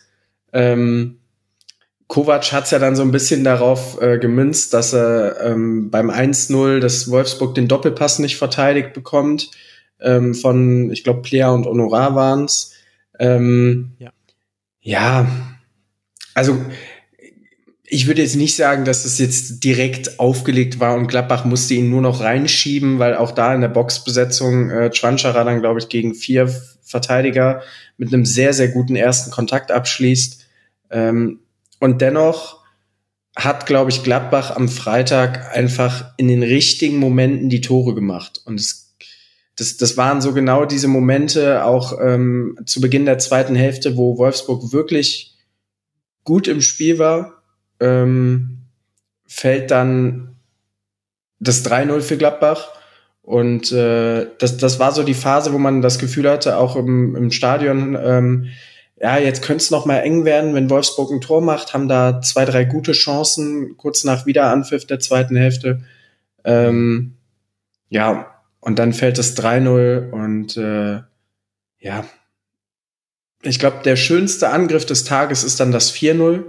Ähm, klar, ein einfacher Ballverlust vorne von Wolfsburg, aber ähm, was Gladbach danach spielt, ist wirklich gut. Also Honorar ähm, auf Skelly geht dann selber tief, um den Gegenspieler mitzuziehen und Alassane Player mit einer, wie ich finde, überragenden Schusstechnik ähm, genau das Gegenteil zu Honorar vorher, der, der ihn halt einfach sehr präzise in die Ecke bringt und äh, generell auch, glaube ich, am Freitag aus Gladbacher Sicht der Man of the Match war. Ähm, Alassane Player war sehr, sehr aktiv ähm, und hat, hat viel den Rhythmus des Spiels bestimmt und hat dem Gladbacher Spiel sehr gut getan. Ähm, nichtsdestotrotz 4-0 in der Höhe für mich absolut zu hoch. Also ich glaube, ein 2-0 wäre dem Spiel angemessener gewesen. Vielleicht ein 3-0, aber keine 4. Ach Marc, jetzt hast du dich überhaupt nicht ans Drehbuch gehalten. Ich dachte, du ziehst jetzt hier richtig vom Leder. Borussia Mönchengladbach, Europapokal, alles mega geil. Schaut euch an, Luca Netz, Joe Skelly, Honorar, Plea, Chwanchara, alles geil. Kone wieder zurück, Reiz mit seinem ersten Tor. Das habe ich alles antizipiert und dann hätte ich gesagt, ja Moment, es war ja schöner Ballbesitzfußball, aber war er nicht auch wahnsinnig langsam? Und warum hat denn Wolfsburg so super, super schlecht verteidigt? Und jetzt hast du mir das, diese Möglichkeit gar nicht gelassen, weil ich muss nämlich sagen, das war was, ich hatte ich hatte in diesem Spiel ein Disconnect zwischen dem, was äh, auch die Kommentatoren auf Sky gesehen haben und dem, was ich gesehen habe. Und ich weiß nicht so ganz, ob es daran lag, dass ich unmittelbar davor das Israel-Palästina-Tribünengespräch aufgezeichnet hatte. Ich war im Hirn einfach sehr matschig. Aber weil die wurden, also Gladbach wurde sehr gelobt eben fürs Herausspielen der Tore. Und ich fand auch, dass Gladbach einen guten Ballbesitz-Fußball gespielt hat. Also es war richtig schön zu sehen, wie man da, auch Wöber hat mir richtig gut gefallen, im Aufbauspiel auch. Und den fand ich bisher im Aufbauspiel eher so, dass ich mir gedacht habe, ja, gib mal den Ball lieber jemandem anderen, dann sind wir da ein bisschen auf der sichereren Seite. Aber wie fandst du denn das Spieltempo von Gladbach? Weil es war alles mit zwei Kontakten, was ja völlig okay ist. Es muss ja nicht Montage-Fußball geben. Aber gefühlt war das doch alles auch relativ langsam und sogar die Tore, die du jetzt ja schon so schön geschildert hast, sind ganz oft, also klar, aus Fehlern passiert, aber auch das 1 zu 0, das war eine wunderschöne Kombination, aber Wolfsburg war da ja unglaublich passiv und hatte eigentlich fünfmal die Möglichkeit raufzuschieben auf den Ballführenden und hat es einfach nicht gemacht. Und ich verstehe nicht, warum. Ja, also ähm, ich, ich glaube schon, dass es ähm, viel daran lag. Also klar, Gladbachs Ballbesitzspiel und es war auch mit dem Ball Gladbachs beste Saisonleistung. Aber es liegt sehr, sehr viel daran, was du gerade auch gesagt hast. Wolfsburg war sehr oft weit weg. Ähm, während Gladbach ja gegen den Mann äh, oder gegen den Ball Mann gegen Mann verteidigt hat, hat äh, Wolfsburg gegen den Ball so, ja, also ich, ich bin mir nicht ganz sicher, was der Plan gegen den Ball war, weil Mann so wirklich erkennen konnte ich ihn nicht. Also was, Ja, das, das könnte sein. Also äh, wenn, wenn ich Gladbach im, im Ballbesitzspiel lobe, dann hat das meistens weniger mit Gladbach zu tun, weil Gladbach in dieser Saison eher für hoch und weit äh, bekannt ist und ähm, es sah, es sah so leicht aus. Äh, Weigel extrem präsent gewesen. Elvedi hat dem Spiel sehr, sehr gut getan, finde ich. Ähm, und dennoch, ja, Wolfsburg, ähm, also Wind und äh, Thiago Tomasch hatten im, im Anlaufen kaum gute Winkel. Ähm, der einzige, der mir echt positiv aufgefallen ist, teilweise ist dann Kevin äh, Paredes. Aber auch da eher mit Ball als gegen den Ball, ähm, weil er wenigstens jemand ist, der dann auch mal ähm, ein 1 gegen 1 Duell sucht und so ein bisschen Dynamik mit ins Spiel bringt. Ähm, ja, aber Wolfsburg war auch mit Ball in der ersten Hälfte. Ja, die ersten 15 Minuten hatten sie zwar viel Ballbesitz, aber haben halt auch viel um den Gladbacher Block gespielt und äh, nicht so wirklich in zwingende Räume ähm, versucht zu kommen und sind dann, gehen dann mit einem 2-0 in die Pause, kommen super raus, haben viele Chancen äh, oder haben, haben einige Chancen, sagen wir Ja. so. Ähm, und, und dennoch ist es so ein, so ein Ding, ich glaube, Wolfsburg hätte auch noch äh, eine halbe Stunde weiterspielen können. Ähm, an dem Tag hätten sie wahrscheinlich kein Tor gemacht. Ja, das fand ich nämlich auch. Ich fand, dass Wolfsburg in allen Belangen unterlegen war. Und zwar quasi, was die Ausrichtung anging, was das Positionsspiel anging und was dann eben so Faktoren wie Zweikampfführung, Passschärfe und so weiter anging. Wolfsburg war wie so unter einer Patina. Und das, obwohl ja zum Beispiel Arnold wieder gespielt hat, große Kontroverse. Arnold saß auf der Bank, jetzt war er wieder da, hat auch so typische Arnold-Dinge gemacht, also sprich, er kippt raus im Spielaufbau aber spielt keinen einzigen Pass auf die Achter aus dieser Position heraus. Und, ähm, und du hast Paredes gelobt, ja, im, im, im Spiel mit dem Ball, der gewinnt halt manchmal ein 1 gegen 1 und hat auch Luca Netz ganz gut beschäftigt. Also manchmal hat er ihn fast so ein bisschen gepinnt. In der guten Phase, in der zweiten Hälfte war es so, dass über den Flügel Gladbach gar nicht so wirklich rauskam, sondern da ging es quasi immer über übers Zentrum und dann auf den anderen Flügel, weil einfach Paredes so hoch äh, positioniert war dass sich das Netz, glaube ich, nicht getraut hat. Aber davon abgesehen, wie oft Jonas Wind am eigenen Strafraum verteidigen musste und wie oft man dann auch gesehen hat, ja, nett, dass du es versucht hast, aber du bist kein Verteidiger und das haben wir leider in dieser Szene jetzt auch wieder gesehen. Extrem schwach. Das Zentrum, Katastrophe. Kone, Reitz und Weigel haben, haben ja wohl das Mittelfeld dominiert. Also es gibt keine Phase, in der da Wolfsburg irgendwie gut war. Dann kommt Cool Castells zurück, macht diese zwei Fehler. Das ist natürlich extrem schwer zu verdauen und klar spielt das auch eine Rolle bei der Bewertung dieses Spiels. Also wenn das 2 zu 0 vielleicht nicht auf die Art und Weise fällt, kurz vor der Hälfte, ich glaube schon, dass das einen Effekt hatte dann auf Gladbach sowohl, dass man noch mehr Selbstsicherheit hatte und bei Wolfsburg, dass man sich gedacht hat, Mist, geht das genauso weiter wie die letzten fünf Spiele mit Ausnahme des DFB-Pokals. Aber auch, auch die Entscheidung, Rogerio hat dann wieder Linksverteidiger gespielt, den finde ich dann schon besser als, ähm, als Kotzer, der dann wieder kam, der, wo man dann wieder gesehen hat, warum er besser ist. Äh, Majer, von dem man dachte, der wäre richtig gut, der auch so ein paar richtig gute Spiele hatte bei Wolfsburg. Aber die laufen immer wieder in den Raum rein und es gibt aber keiner von denen, der den Pass spielt. Das war was, was mir in der zweiten Hälfte die ganze Zeit aufgepasst ist. Sie, Laufaufwand und so hat halbwegs gepasst. Aber also Wolfsburg, gut, ich habe mich ja hier schon mal sehr aufgeregt über Wolfsburg. Äh, muss ich jetzt nicht wieder machen, hört es euch einfach an. Auswärtsspiel damals in Augsburg habe ich so über Wolfsburg gesprochen, wie ich früher immer über Augsburg gesprochen hat und jede Silbe davon möchte ich nochmal unterstreichen. Das ist einfach schlecht. Also das ist, das ist ja, es ist, es ist so ein bisschen das Gegenteil von Stuttgart, ne? Also ähm, ja, stimmt. im Ballbesitzspiel wirklich Boah, also du hast eben bei Hoffenheim schon mal angesprochen, dass da wenig Muster zu erkennen sind. Ähm, und also es gibt ja einige Teams inzwischen in der Bundesliga, die gerne Mann gegen Mann anlaufen. Ähm, Köln, Schalke letztes Jahr, der glorreiche äh, S04 hat es ja auch getan. Ähm, und Wolfsburg hatte ja gar keine Lösung dagegen. Also die standen immer zwei gegen Wolfsburg, drei im Aufbau und lagen halt nur genau, zwei wenn hinten. Ich, wenn ich, das ist halt dann scheiße wenn, wenn, wenn ich Wolfsburg-Fan wäre, dann würde ich mir doch wünschen in so einer Situation, dass gerade vorne die Spieler einfach viel mehr in Bewegung kommen, um eben dieses Mann gegen Mann auch immer wieder dahin zu bringen, dass Gladbach aus der Ordnung rauskommt. Aber Gladbach hat Mann gegen Mann verteidigt, ohne die Ordnung zu verlassen, weil Wolfsburg einfach so wenig Bewegung vorne drin hatte. Und ähm, also ich, ich habe über 90 Minuten mich gefragt, wie möchte Wolfsburg so erfolgreich punkten?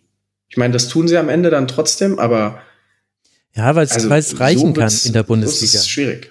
Also du musst in der Bundesliga keinen guten Plan haben, du musst in der Bundesliga einfach nur Leute haben, die im entscheidenden Moment manchmal eine gute Phase haben. Und dann hat Jonas Wind ein paar Tore geschossen, die hat er auch zurecht geschossen. Er hatte ja auch in diesem Spiel, diesem Pfosten, Kopfball oder Schuss, nee, Kopfball war es, glaube ich. Also also deswegen, deswegen wird Wolfsburg quasi nie im unteren Tabellendrittel längerfristig hängen, nicht nur weil VW sie da rauskauft, sondern weil dann schon die grundsätzliche Qualität da ist, dass du mit dieser Art von Fußball genügend Spiele gewinnst. Und deswegen muss man es auch nicht so ganz so kritisch sehen, wie es ich vielleicht sehe. Ich bin da halt quasi geschädigt als derjenige, der halt alle Spiele sieht und ich möchte halt entertained werden. Ich bin da halt einfach so ein richtig ätzender Fan, den keiner haben möchte oder auch Journalist. Ich bin so ein Nörgler, da kotzt Nico Kovac, wenn er das hört. Und das tut er auch zu Recht, weil der der Anspruch, den ich habe, das ist ja ein ganz anderer als er, der, den er haben muss. Aber es ist halt in dem Spiel wirklich deutlich auffällig gewesen, wie unterlegen Wolfsburg war, dass man keinerlei Lösungen darauf hatte. Und ja, also sollen sie machen. Ja, es, es, es kommt halt auch dazu, dass es ähm, jetzt kein übermächtiges Gladbach momentan ist. Ne? Also das, da muss man, glaube ich, auch so ehrlich sein. Ähm, Gladbach hat dieses Jahr das Derby in Köln verloren mit drei Gegentoren. Ich glaube, Köln steht insgesamt bei neun Toren. Drei davon haben sie gegen Gladbach gemacht. Mhm. Ähm, also Gladbach hat jetzt auch nicht die beste Phase überhaupt, auch wenn sie gerade mal ihre Punkte jetzt geholt haben gegen Heidenheim, ähm, in Freiburg dann bitter verloren äh, zuletzt, aber auch da, weil sie zu passiv waren. Also ist jetzt auch nicht so, als müsste jeder Gegner aktuell vor Borussia Mönchengladbach zittern und äh, man könnte dann folglich auch sagen, ja, es ist ja ganz normal, dass Wolfsburg da an dem Tag jetzt nicht so gut war, weil Gladbach auch überragend ist. Also ich glaube, du hast es ganz gut gesagt, Standortbestimmung und äh, Gladbach war an dem Tag deutlich wacher als Wolfsburg. Ja. Jolle, du wolltest noch was ergänzen? Ja, du meintest einfach, dein Anspruch sei ja nicht der von Nico Kovac gewesen, aber äh, du hast ja auch ein ganz nettes Intro hier in diesen Rasenfunk reingeschnitten. Ähm, ich glaube, er ist eher deiner Meinung. Ja, gut, aber das hat sich jetzt so entwickelt. Zuletzt war Nico Kovac eigentlich immer so mit Teilen der Spiele halbwegs zufrieden, wo ich dann schon ein bisschen kritischer war als er. Ja, ich meine, es wird halt natürlich jetzt äh, ungemütlicher. Das äh, war jetzt einfach äh, die äh, vierte Niederlage in den letzten fünf Ligaspielen und gegen Werder hat man 2 zu 2 gespielt zu Hause. Und Wolfsburg lässt da eben was liegen, weil wir haben ja gerade, ich meine, wir haben gerade über Hoffenheim schon gesprochen. Wir werden gleich noch über Eintracht Frankfurt sprechen. Hoffenheim hat gerade den einen Europapokalplatz, den du haben willst, wenn du eben sicher sein willst und nicht irgendwelche DFB-Pokalkonstellationen oder so noch mit reinkommen sollen, nämlich den sechsten Platz. Und Hoffenheim spielt ja auch schlecht, haben wir auch schon rausgearbeitet. Da muss ja dein Anspruch sein, dass du da hinkommst, dass du, dass du sagst, ja, wir spielen aber besser, wir haben eine Idee, wir gewinnen unsere Spiele nicht zufällig, sondern systematisch und deswegen quasi über die Saison hingesehen öfter als die anderen. Ja, aber Hoffenheim, Wolfsburg kannst du miteinander austauschen, nicht nur wegen der Genese der Vereine und so weiter sondern das ist gerade einfach fußballerisch nicht gut. Aber wir werden sehen, wie es weitergeht. Nico Kovac war jetzt viel kritischer. Und dann schauen wir doch mal, wie man jetzt dann nach der Länderspielpause zu Hause gegen Leipzig spielt. Das ist quasi das Rückspiel aus dem DFB-Pokal. Da hat man ja mit 1 zu 0 gewonnen. Vielleicht sieht es ja dann schon ganz anders aus beim VfL und Borussia Mönchengladbach wird bei Borussia Dortmund antreten. Da war immer viel los in der Vergangenheit bei diesem Auswärtsspiel. Da können wir uns, glaube ich, auch schon drauf freuen. Und dann können wir aber mit dem nächsten Spiel dann die Frage beantworten, ist vielleicht Eintracht Frankfurt beiden Teams, über die wir jetzt gesprochen haben, Hoffenheim und Wolfsburg, deutlich voraus? Denn da sind wir jetzt dann bei einem weiteren Sonntagsspiel, beim letzten Sonntagsspiel, das wir noch nicht besprochen haben, Werder Bremen gegen Eintracht Frankfurt. Und Werder Bremen hatte eigentlich die perfekte Ausgangsposition. Sehr spät in der ersten Hälfte, nämlich in der ersten Minute der Nachspielzeit, geht man durch Marvin Dux mit einem Strafstoß in Führung und sehr früh in der zweiten Hälfte, nämlich in der 50. Minute, trifft Raphael Boré natürlich ausgerechnet nach wunderbarem Chippass von Bittencourt zum 2 zu 0. Aber die Eintracht ist resilient und die Eintracht lässt sich dieses Jahr nicht so schnell besiegen und so kam man zurück. 65. Minute Elias Skiri, 75. Minute Smolcic und dann wurde es lustig. Mittelfeld gab es nicht mehr. Beide hatten Chancen. Sowohl Trapp rettet Eintracht Frankfurt noch den einen Punkt, als auch auf der anderen Seite vergibt Eintracht mehrere Chancen auf den Sieg. Dann hätte man dieses Spiel sogar drehen können. Am Ende also ein 2 zu 2. Jolle, wie haben dir beide Teams gefallen und warum hat Werder das noch hergeschenkt?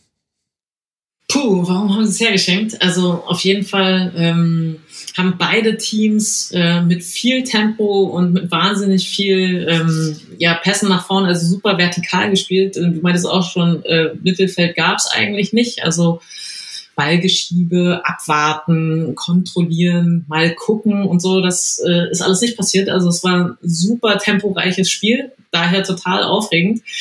Und ähm, das, also die, die waren sich absolut ebenbürtig. Und ähm, dann macht Bremen halt zu diesem Zeitpunkt so kurz vor der Pause das 1 0, was natürlich irgendwie für sie super cool ist. Ähm, und dann nach der Pause schnell äh, das 2 zu 0 und da dachte ich mir schon, das könnte jetzt richtig, richtig, also das ist ja so bergauf ähm, für Frankfurt äh, auswärts, irgendwie eigentlich auch müde Beine. Und ähm, du musst nicht nur einem Tor hinterherlaufen, sondern zweien und dabei dann auch noch aufpassen, dass du nicht noch offener stehst und so. Und da dachte ich mir, oh Gott, das wird jetzt äh, richtig schwer für sie und ähm, da vergibt Knauf noch diese Riesenchance. Da dachte ich ehrlich gesagt, okay, gut, jetzt ist es durch. Also äh, der nach äh, Fehlpass von Velkovic, Götzet passt tief auf Ibimbe, der leitet mit dem ersten Kontakt weiter. Knauf kann den Ball noch annehmen, steht allein vor Zetterer. Zetterer kommt raus und Knauf schießt ihn halt einfach so, wie zumindest ich auch abgeschlossen hätte. Bei euch weiß ich nicht, wie es um die fußballerischen Fähigkeiten bestellt ist. Aber dachte ich, da dachte ich, okay, gut, wenn du die Chance nicht nutzt, relativ ja. nah nach dem 0 zu 2, jetzt geht's dahin also Knauf ist wirklich der absolute Pechvogel dieses Spiels, würde ich sagen. Ähm, Hat auch den Strafstoß ja auch verursacht, genau. Strafstoß verursacht und dann das Ding nicht reingemacht. Also die komplette äh, Verteidigung ist so auf der rechten Spielfeldhilfe. Er ist alleine links vorm Tor im Fünfer oder kurz davor auf jeden Fall und äh, ist halt in Rücklage und senzt drüber. Genau, das war jetzt nicht äh, absehbar. Aber ja, also Bremen hat ja jetzt auch nicht souverän verteidigt und so viel Tempo wieder ging. Also da, da waren mhm. auch viel irgendwie so Karambolagen irgendwie drin. Und ähm, beide hatten so ihre Phasen und ja, be beide haben halt auch ihre Tore dann irgendwie gemacht. Also ich kann es dir nicht wirklich sagen. Das war so ein klassischer Fall äh, dafür, ähm, also ich hätte, wie gesagt, darauf gewettet, dass äh, nach dem 2 zu 0 das Ding eigentlich für Frankfurt erledigt ist. Und aber genauso wie so ein bisschen zufällig ja auch Bremen äh, zu seinen Toren gekommen ist, äh, stand es dann auf einmal 2-2. Also ähm, so richtig erklären kann ich sie auch nicht. Beide Teams ähm, hatten, hatten ihre Dreierkette, ähm, also sind halt ähm, auch viel über Außen äh, gekommen, aber äh, das ist, das erklärt ja nichts. Ne? Also die haben sich sozusagen einfach gegenseitig so entsprochen. Ich fand ähm, Duxch natürlich irgendwie wieder stark, ähm, hat halt auch viel, äh, also auch eine Chance irgendwie selber nicht, nicht gemacht, wo, wo er auch im Strafraum eigentlich gut an den Ball kommt und dann seine Beine irgendwie nicht so richtig äh, sortiert bekommt. Ähm, da wäre äh, für ihn auch schon irgendwie wieder mehr, mehr drin gewesen. Aber ähm, wenn dann bei, also auf Seiten von, ähm, von Frankfurt, ähm, da war natürlich Mamouche, der hat eh einen Lauf, ähm, der hatte auch relativ früh schon so eine Chance, wo er eigentlich alleine in so einem Konter mhm. äh, über die linke Hälfte geht und, ähm, und den Ball bringt und ähm, aber dann äh, sie es nicht so richtig zu Ende gespielt haben. Aber also so ging es einfach hin und her, hin und her, hin und her. Also ich habe da auch überhaupt keine ähm, sonstige Struktur oder so gesehen. Die waren einfach ähm, beide on fire und haben sich deswegen ausgeglichen. Und ähm, Bremen muss sich zu Hause einfach mehr ärgern als Frankfurt. Äh, Frankfurt kann sich freuen, dass sie nach diesem Rückstand da noch einen Punkt irgendwie auswärts dann mitgenommen haben. Ja, ich glaube, bei Werder ist halt das Ärgerliche zum einen, also Dux hätte, glaube ich, noch ein Tor gemacht, wenn Jinma einfach diesen 3 gegen 2 Konto, wenn er da Konter, wenn er da den Ball abspielt, anstatt es selber zu machen und mit seinem schwachen. Ja, das war wirklich katastrophal. Ne? Also sie spielen wirklich ähm, Konter 3 gegen 2. Er bringt den Ball zentral und macht alles richtig, indem er sich sozusagen äh, so lange alle Optionen offen lässt, wie er ähm, nicht äh, angelaufen wird. Und dann ist es ja auch okay, dass du nicht sozusagen den äh, gedeckten Spieler anspielst. Aber wenn äh, Schmid und äh, Duxch, also die nun wirklich auch in dem, in dem Spiel schon gefährlich vorm Tor waren, äh, so frei dann einfach äh, links und rechts, du hast beide Optionen und willst es dann aber mit der Brechstange irgendwie selber machen. Ähm, und das war ja schon in der Schlussphase, wo du auch weißt, so viele Momente kommen jetzt nicht mehr. Ne? Wenn du sagst, das ist jetzt irgendwie in der 32. Nächste, ja, Mensch, Junge, ne? muss ja nicht sein. Und ähm, dann haben sie ja aber kurz drauf doch nochmal so einen Angriff, äh, wo genau dieselben, ich glaube. Da macht das besser. Jinma passt auf Schmied und der passt auf, auf Dux. Und, genau, und da dachte ich mir, okay, das ist jetzt auch okay, weil, weil Dux hat die Chance dann auch vergeben. Das heißt, der Groll gegenüber der anderen Situation dürfte jetzt nicht mehr ganz so groß sein, weil ähm, sie gezeigt haben, dass selbst wenn der Ball dann ankommt, das nicht ähm, automatisch zum Tor führt. Aber die andere Chance war schon wesentlich größer. Das war schon super ärgerlich. Ja, und vor allem die Ironie dieser Chance war, wir haben zweimal Brechstange gesehen und zweimal war es nicht die richtige Entscheidung, nämlich in der Entstehung dieses Konters hat Mamouche, der ja wirklich viele Chancen auch unmittelbar davor hatte, also 83. Minute hatte er, äh, hat er Skiri gefunden mit einer Ecke, 86. Minute hat er selber geschossen, knapp am Tor vorbei und dann eben 87. Minute, er, er hat zwei Spieler, die äh, im Halbraum und auf dem rechten Flügel stehen, rechte Flügel die ganze Zeit schon die starke Seite von Eintracht Frankfurt und er denkt sich, ja gut, ich schieße jetzt einfach mal aus 20 Minuten, bei mir läuft es ja gerade. Schuss wird geblockt und so entsteht dieser 3 gegen 2 Konter. Und dann denkt ich Jinma eben, ja gut, das werde ich jetzt schon alleine hinkriegen, da brauche ich ja nicht abspielen. Naja, also zweimal Brechstange, zweimal hat es nicht funktioniert. Aber ich finde, da hat man auch schon quasi dann mit dem, dann, was ich gerade angesprochen habe, dann schon so einen Schlüssel, glaube ich, gesehen. Ich finde, dass Eintracht Frankfurt näher am Sieg war, war vom Spielverlauf her zwar zufällig, wie es quasi entstanden ist, aber ich fand, es gab einen Ort, an dem Eintracht Frankfurt besser war und das war einfach der rechte Flügel beziehungsweise der linke von Werder. Also Demann und Jung, die hatten solche Probleme mit Buta. Buta und Jaibi, wie oft ich das jetzt schon gesehen habe, dass Buta diesen perfekten tiefen Steckpass auf Jaibi spielt und der aber dann auch sofort weiß, okay, jetzt muss er in den Rückraum kommen oder so an die Spitze vom, vom 5-Meter-Raum, also an den ersten Pfosten. Richtig, richtig gut. Und das hat Werder das ganze Spiel über nicht abgedichtet bekommen, diese Seite. Und da fand ich Eintracht Frankfurt eigentlich so überlegen, dass es mich im Nachhinein wundert, dass man das nicht doch irgendwie gewonnen hat, dieses Spiel, weil ich fand, Werder war da überfordert. Ich fand aber, dass beide Teams, also ich habe mich manchmal gewundert, dass bei also mit Verlaub so wenig können, äh, trotzdem diese schnellen Entscheidungen äh, so sicher getroffen wurden. Also dass einfach klar war, was der Plan ist. Und dann kommt der Ball und da war ja auch dann viel Ping-Pong manchmal ähm, dabei, wenn das halt nicht geklappt hat. Aber das auch Bremen. Also ich habe mir, hab mir das auch immer äh, mich gefragt und dachte mir, aber Bremen hat auch manchmal so richtig tolle äh, Situationen gehabt, wo sie äh, aus einer Enge sich ähm, also in der Gruppe irgendwie raus äh, manövrieren, irgendwie mit Steilklatsch und dann ähm, gibt es einen, einen Pass auf die andere Seite. Und dachte auch, also äh, das ist schon, da, da gehört ja auch ein bisschen Präzision dann dazu, das in dem Tempo dann hinzukriegen. Und das ähm, fand ich jetzt tatsächlich von beiden gut. Also ähm, ja, aber kann man, also es stimmt, war es, aber kann man nicht relativ genau benennen, wann das bei Werder gut war? Immer dann, wenn Schmid, Bittenkur oder Dux mit eingebunden waren. Die waren, finde ich, der Dreh- und Angelpunkt für alle guten Aktionen. Und wenn es aber über Weiser lief, der muss man sagen, gerade aktuell so seiner Höchstform ein bisschen hinterherläuft, oder wenn es über Demann lief auf dem anderen Flügel, oder gar wenn einer der Innenverteidiger die Idee hatte aufzubauen, also Velkovic, der spielt ja diesen Fehlpass vor der großen Knaufchance und der hat noch einen anderen üblen Fehlpass gespielt.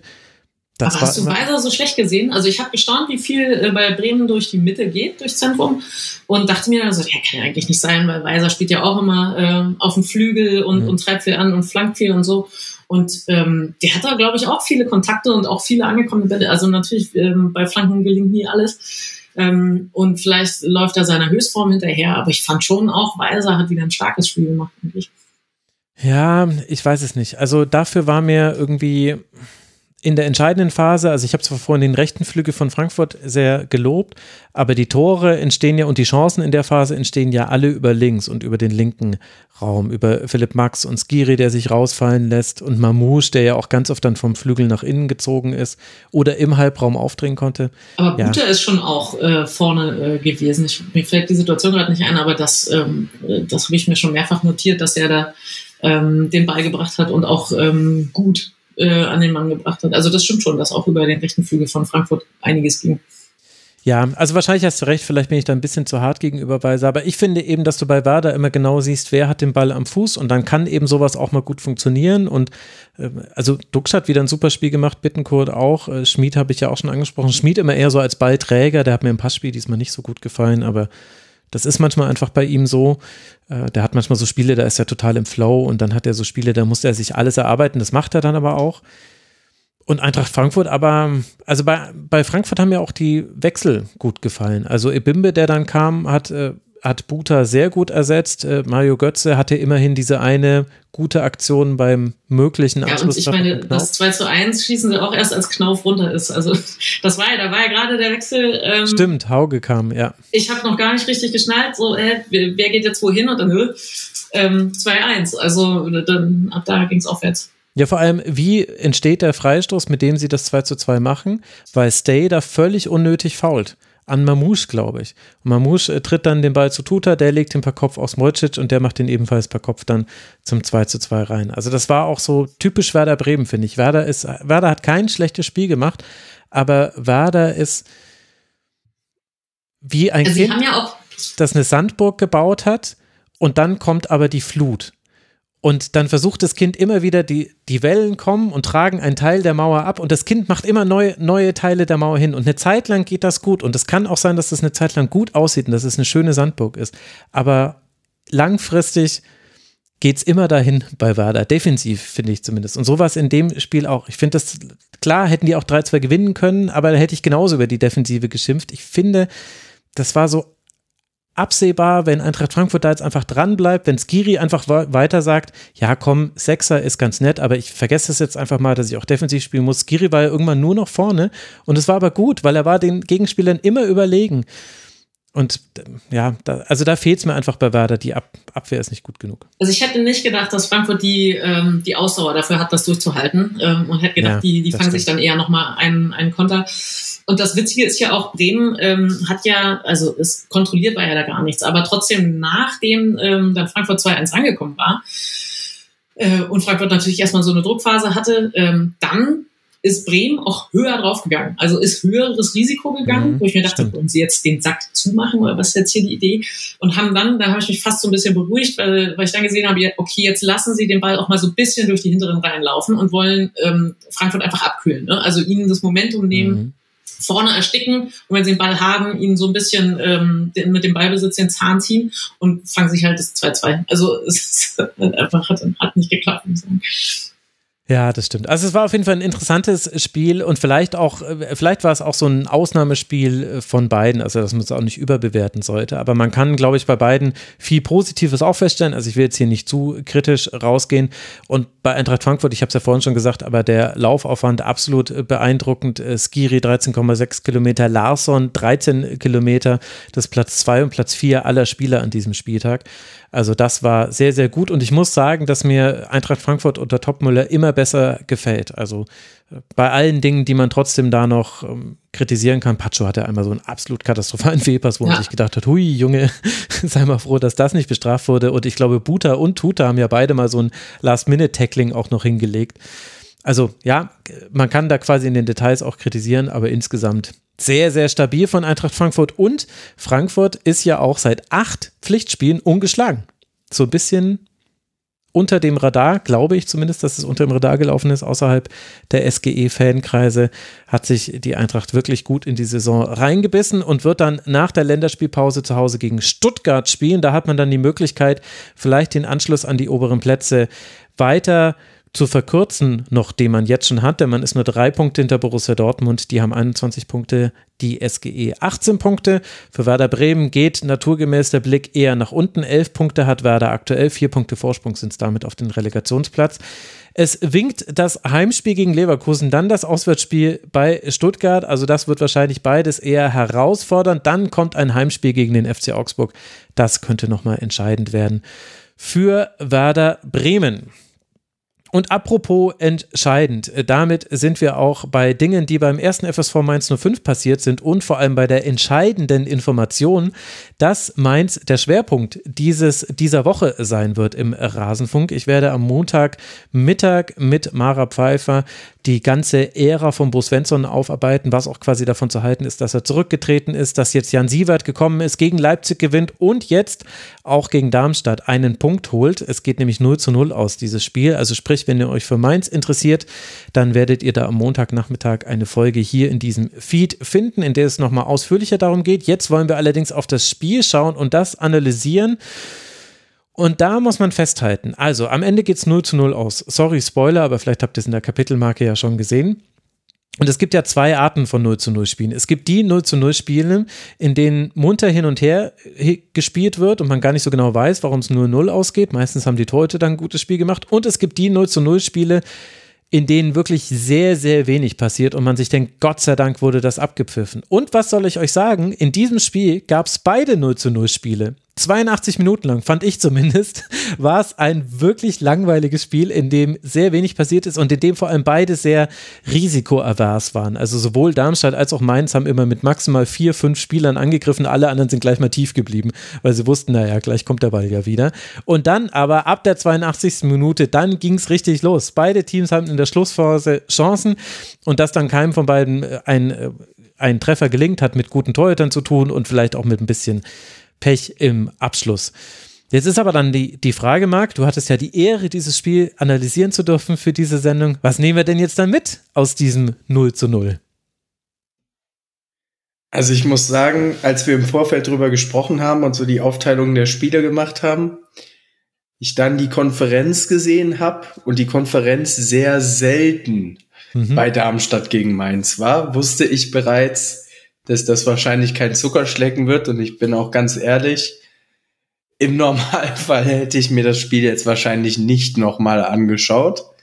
Ähm, oh, also ich bin voll bei dir. Es war sehr, sehr hart. Also wenn du ein 3-5-2 auf Darmstädter Seite gegen 3-4-3 von Mainz hast und beide Teams sich einig sind, dass sie null Vertikalität und null linienbrechendes Spiel haben wollen, sondern am liebsten, wie du sagst, so risikoavers wie möglich zu agieren.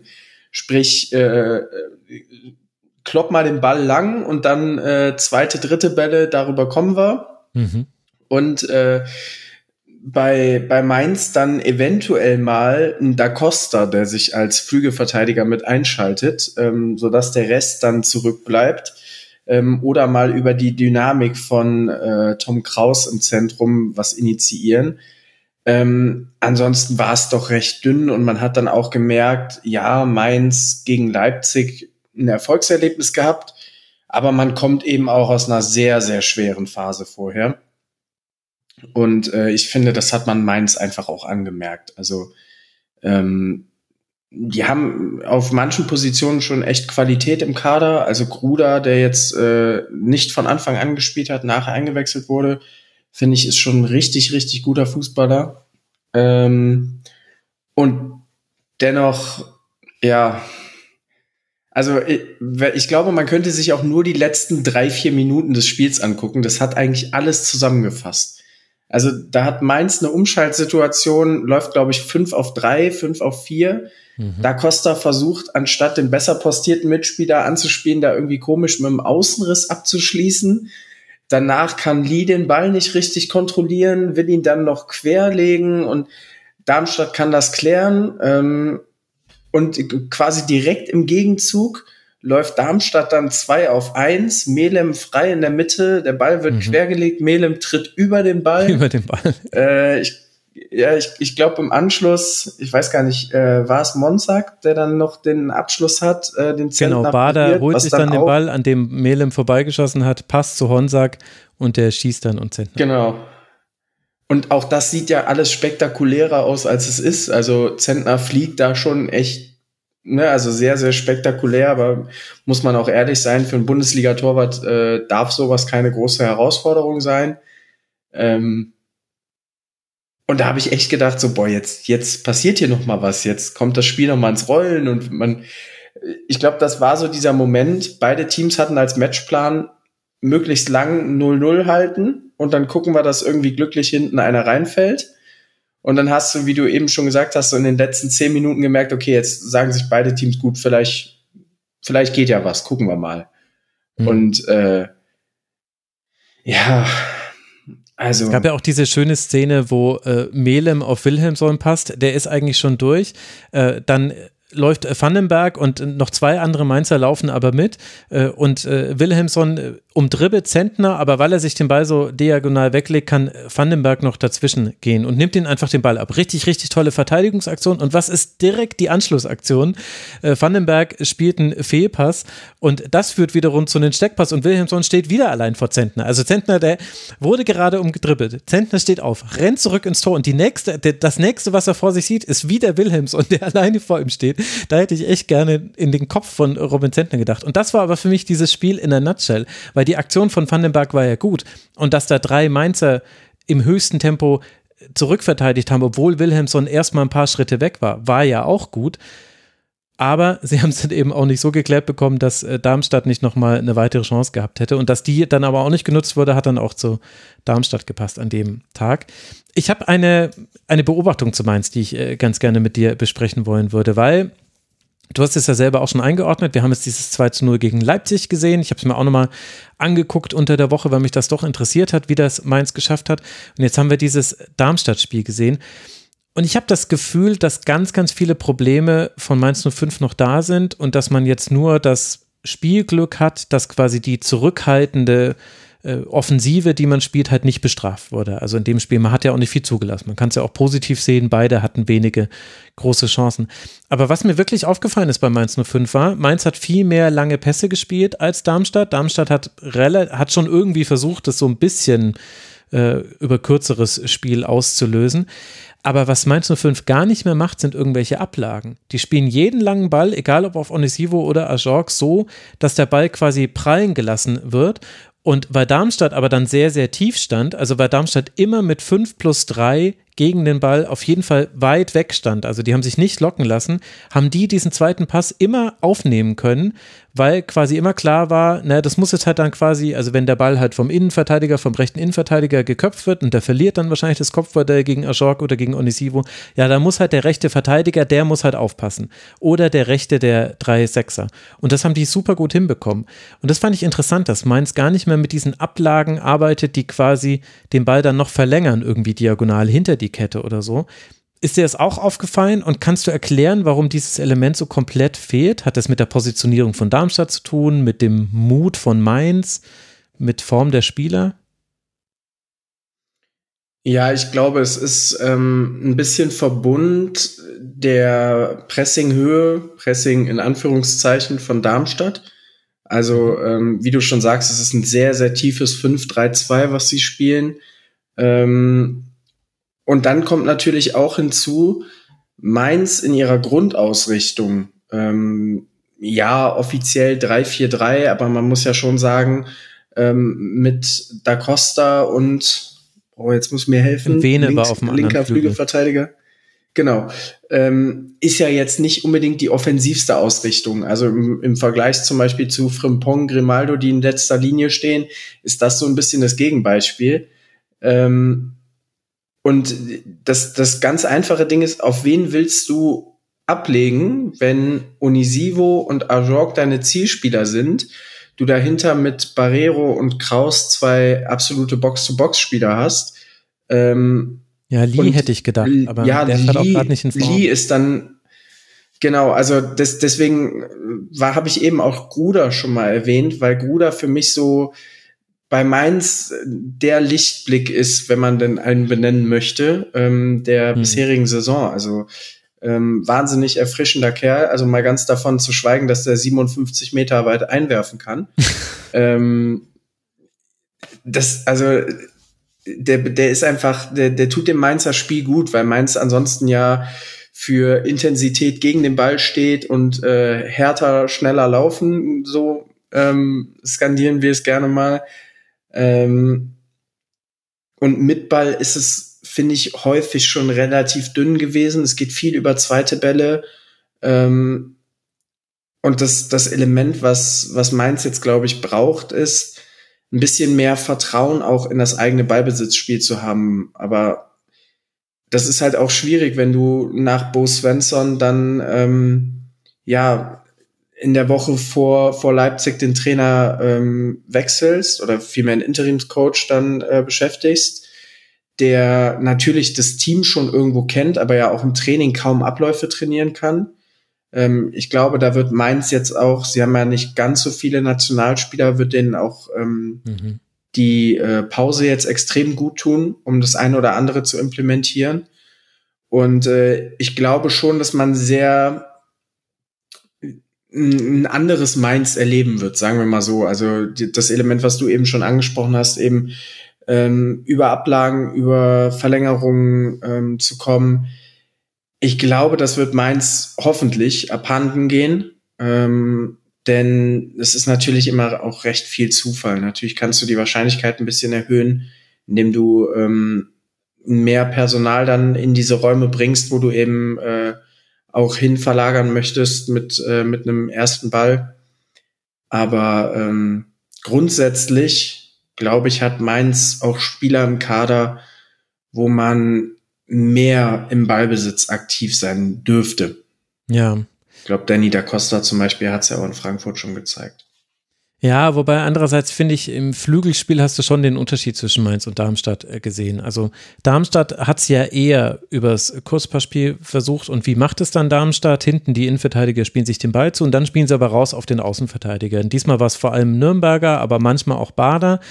Und bei Bader war dann oft Schluss, da ging es dann oft äh, Richtung Flanke oder hat irgendwie versucht, jemanden an die Grundlinie zu schicken. Das hat immer nicht geklappt. Nürnberger hatte aber das Glück, dass Melem sich immer wieder halt zu ihm hat rausfallen lassen. Und dann hast du quasi den Pass vom Flügel auf Melem und wenn Melem den Ball hat, dann kann immer was passieren. Der bringt dann Skarke in eine Schussposition, der steckt irgendwie auf Pfeiffer. Äh, Melem ist einfach derjenige, der dann auch manchmal ja selber auch in den Strafraum einfach reindribbelt. Das, diese Freiheit nimmt er sich, Melem. Und das finde ich schon interessant. Ich finde, Darmstadt ist im Flügelspiel in dieser Saison deutlich besser als Mainz 05. Äh, Cassie hatte dann zwar ein paar Chancen, als er eingewechselt wurde in der 72. für Mwene, die hatten jetzt aber, fand ich jetzt auch nicht mit Flügelspiel zu tun, sondern lagen eher darin, dass er halt da war, wo der Ball hin dann geklärt wurde bei einer schlechten Flanke und dann konnte er halt schießen. Also da, das finde ich einen deutlichen Unterschied und da bin ich gespannt, wie Mainz 05 das macht. Ich persönlich würde mir mehr flache Klatschpässe wünschen auf dann Barrero, der dann vorschiebt in dem Moment, in dem der Pass gespielt wird, Kraus sichert ab. Könnte ganz gut funktionieren. Diese hohen Ablagen, die sind einfach zu schwierig zu, äh, an den Mitspieler zu bringen und sind oft zu lange unterwegs. Und bei Darmstadt fand ich noch interessant, Franjic musste ja Holland ersetzen, hat das sehr gut gemacht, fand ich. Fand, der hat ein richtig starkes Spiel gemacht. Skarke hatte wieder einige gute Aktionen. Und dann war es halt, ja, zurückhalten, man wollte das Spiel nicht verlieren. Das ist gelungen bei Darmstadt. Wer weiß, ob es jetzt noch eine Rolle gespielt hat. Thorsten Lieberknecht konnte nicht auf der Bank sitzen. Seine Frau hat einen Schlaganfall. Er kümmert sich um sie, finde ich auch sehr gut, dass das möglich ist im Fußball, dass man dann sagt, Gesundheit geht vor und auch das Kümmern um Angehörige. Da gibt es nämlich genügend in Deutschland, die das tun, ohne dass da viel drüber berichtet wird. Aber schön, dass das in dem Fall möglich war. Und da wünschen wir natürlich gute Besserung. Aber wer weiß, vielleicht hat das auch noch irgendwie eine Rolle gespielt. Ich hatte schon zwischendurch den Eindruck, in diesen apathischen Phasen dachte ich mir, da hätte jetzt Thorsten Lieberknecht, der manchmal vielleicht auch ein bisschen zu viel Emotionen an der Seitenlinie zeigt, aber da dachte ich mir, irgendwie, der hätte jetzt ein bisschen gut getan. Aber gut, am Ende 0 zu 0 wollen wir es nicht zerreden. Oder hast du noch irgendeinen Punkt, der dir ganz wichtig ist? Nein, also ich glaube, ähm, Darmstadt wird seine Punkte auch in dieser Saison holen, weil, wie du schon angesprochen hast, also die haben so viele coole Box-to-Box-Mittelfeldspieler, das macht äh, wirklich Spaß. Also gerade gerade Melem ist, äh, wenn er nicht gerade Luftlöcher kurz vor Schluss tritt, ein wirklich cooler Kicker. Aber wirklich, und meine Güte, das passiert eben mal. Darmstadt hat jetzt acht Punkte und ist damit auch vor Mainz 05 äh, geblieben, Rang 15 aktuell. Für Darmstadt geht es dann nach der Länderspielpause zum SC Freiburg und Mainz 05, das eben dann sieben Punkte hat, ein Punkt weniger als Darmstadt, das aber immerhin auf den Relegationsplatz damit springen kann. Für Mainz 05 geht es dann zur TSG aus Hoffenheim. Und wenn wir schon über den Tabellen 16. und den Tabellen 18. gesprochen haben, dann müssen wir jetzt zuletzt auch noch auf den Tabellen 17. blicken. Und das ist der erste FC Köln. Und der trat an beim VfL Bochum. Das war das Samstagabend-Tops-Spiel. Und am Ende ist wahrscheinlich dieser eine Punkt für den VfL zu wenig, denn Bochum vergibt viele, viele Chancen, lässt nur wenig zu und kassiert dennoch ein Tor. Daschner trifft in der 25. Minute zum 1 zu 0, aber Davy Selke kann ausgleichen und Marvin Schwäbe dann einen erneuten Rückstand verhindern. 24 Schüsse, Schüsse reichen dem VfL nicht für ein zweites Tor. Und so, Jolle, endet das Spiel mit einem 1 zu 1 und mit der einfachen, aber vielleicht doch auch kniffligen Einstiegsfrage. War das jetzt einfach nur Pech, dass Bochum dieses Spiel nicht gewonnen hat? Hauptsächlich, würde ich sagen. Ähm, also Schwäbe oder Pech, kannst du dir eins davon aussuchen. Ähm, also ich denke auch, äh, ja, wenn sie das ein paar Mal hintereinander spielen würden, äh, unter denselben Bedingungen, ähm, würden sie es meistens gewinnen. Aber ähm, das ist ja im Fußball nicht äh, völlig unerwartet, ähm, dass halt auch manchmal unterlegene Teams punkten. Und so war es hier, würde ich sagen. Ähm, ich fand aber, äh, Köln hatte auch ein paar ganz gute Phasen, aber viel weniger als Bochum. Äh, und ähm, genau, also äh, wenn, wenn Bochum dann zu Hause ja, 1-0 vorne liegt, ähm, das scheinen sie ja irgendwie häufiger nicht zu Ende zu spielen, aber normalerweise sagt man ja, die Heimmannschaft ähm, dürfte das ja eigentlich befeuern oder ähm, der Sieg wird dann wahrscheinlich, ja, das war jetzt bei Bochum nicht so.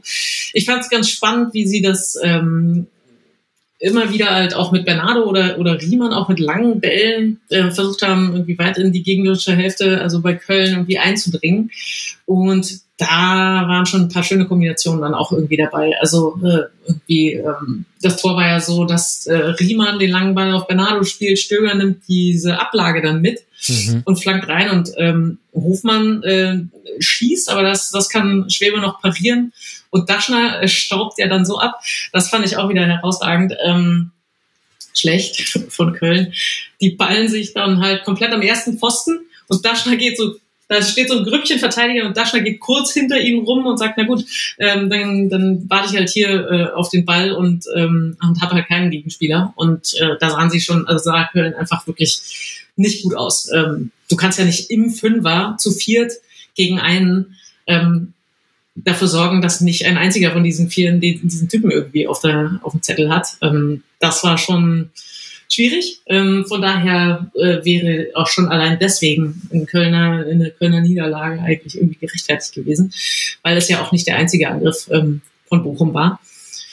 Aber naja, und, und Köln nach vorne ähm, hatte auch ähm, ein paar konstruktive ähm, Spielzüge so, aber halt total viel nicht zu Ende oder glücklos oder so. Also ähm, ich musste mich fast ein bisschen freuen für Selke, weil der wirklich nicht viele Tore macht. Also dafür, dass er eigentlich auch so, so eine Stürmerkante ist. Ähm, ich habe da manchmal so ein bisschen das Gefühl wie bei ähm, Werner bei Leipzig, ne, dass man denkt, das, der kann's doch und was ist denn mit ihm und so, dass, dass man da auch irgendwie ähm, an der äh, quasi am Wohlbefinden irgendwie immer äh, arbeiten muss. Aber der beißt ja schon. Also die kämpfen und, und, und Köln macht und tut, aber im letzten Drittel wird halt alles schwieriger. Also die Verteidiger nehmen es ernster, es sind auch mehr an der Zahl, der Raum wird enger und ähm, man hat halt nicht so viel äh, Platz in diesem Bereich und dann reicht's halt nicht. Also dass man, mhm. dass man hier und da mal so, einen, so einen Tempovorstoß hat. Ähm, ich fand, die hatten, also Kölner hatten ganz gute so Steil-Klatsch-Kombinationen, um auch vorzukommen. Ich fand ähm, Waldschmidt äh, hatte eigentlich irgendwie eine ganz gute Chance, wo er so drüber zieht. Aber ansonsten äh, er und auch Uth irgendwie kaum zu sehen, obwohl Uth ähm, hat eigentlich auch einen guten Ballgewinn. Also äh, gerade wo ich mir aufschreiben wollte, was macht der Typ, ähm, wo, wo ist der? Ähm, habe ich dann so in so einer Wiederholung gesehen, oh, ah, okay, ähm, der Ball kam von ihm, also äh, Arbeitsnachweis ähm, schon vorhanden. Aber also das sind ja schon ein paar Namen, ähm, irgendwie gestandene Spieler, die ja auch äh, Spielkultur, äh, Torgefahr, äh, Spielwitz eigentlich mitbringen. Und dass die das so gar nicht äh, auf den Platz kriegen, finde ich schon erstaunlich. Also da hat sich offenbar irgendwie in Köln auch was abgenutzt, ähm, so dass sie jetzt auch nicht mehr so geschlossen sind wie jetzt irgendwie die letzten paar Jahre mit ihrem Kulttrainer irgendwie alles, ähm, also ähnlich wie bei Union, so dass, dass man sich gewundert hat, aber irgendwie ging es dann doch mit den einfachsten Mitteln. Das scheint irgendwie aktuell nicht mehr so zu funktionieren und von daher ähm, können die froh sein, dass sie dann auswärts einen Punkt geholt haben. Ja, finde ich auch. Also bei Köln muss ich sagen, es ist schon bemerkenswert, wie viele Sachen gerade nicht funktionieren. Und dann ist aber auch bemerkenswert, dass man trotzdem Punkte noch holt, so wie jetzt eben hier in Bochum. Also ich meine das jetzt gar nicht so negativ. Aber der Plan gegen den Ball hat überhaupt nicht funktioniert, meiner Meinung nach, zumindest in der ersten Hälfte. Da war man ja sehr zurückhaltend und hat es aber überhaupt nicht geschafft, die Pässe auf die Außenverteidiger abgepackt gekappt zu bekommen durchs Anlaufen. Und manchmal war sogar noch das Zentrum frei. Also klar, Bochum hat dann schon oft mal lang gespielt, aber Riemann hat äh, oft dann auch quasi den gechippten Ball auf Bernardo oder Gamboa gespielt. Ich meine, da fliegen auch viele ins Aus bei Riemann, aber ein paar kommen halt auch an. Und was sie aber vor allem geschafft haben, waren, äh, Osterhage musste ja den erkrankten Lucia vertreten und immer wieder hat der den Ball bekommen, konnte aufdrehen, hatte wahnsinnig viel Platz und hat dann nur geguckt, okay, wo ist Stöger?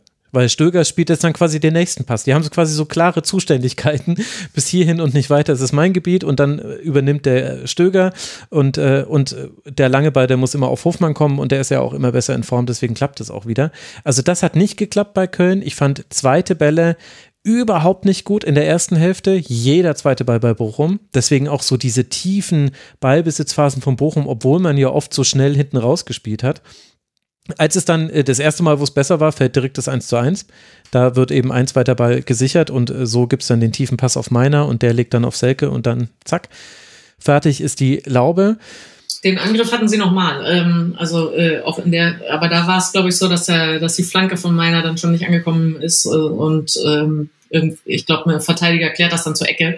Aber also den Zug hatten sie eigentlich äh, mehrfach drauf, ähm, aber war dann offenbar irgendwie auch zu ausrechenbar.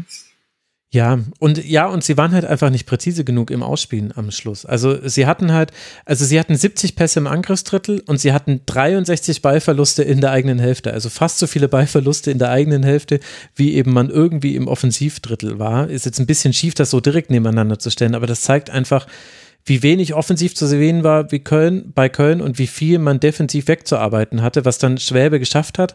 Gleichzeitig habe ich manche Dinge auch nicht ganz verstanden. Also du lässt Heinz als Linksverteidiger spielen und Carstensen ist Rechtsverteidiger. Eigentlich dachte ich, habe es gesehen und dachte mir so, okay, also wenn der wirklich Linksverteidiger spielt, dann spielen die ja wohl einen Dreieraufbau, weil Carstensen im Ballbesitz nach vorne schiebt. Ich habe mir das sogar schon aufgeschrieben und habe dann völlig verschämt, als sie dann endlich mal Ballbesitz hatten, diese, diese äh, Notiz gelöscht, weil es halt einfach nicht gestimmt hat. Das war nicht ihr Ansatz. Ist ja auch in Ordnung, aber dann habe ich äh, Heinz nicht so ganz verstanden. Uth hat kaum, kaum Anschluss gefunden.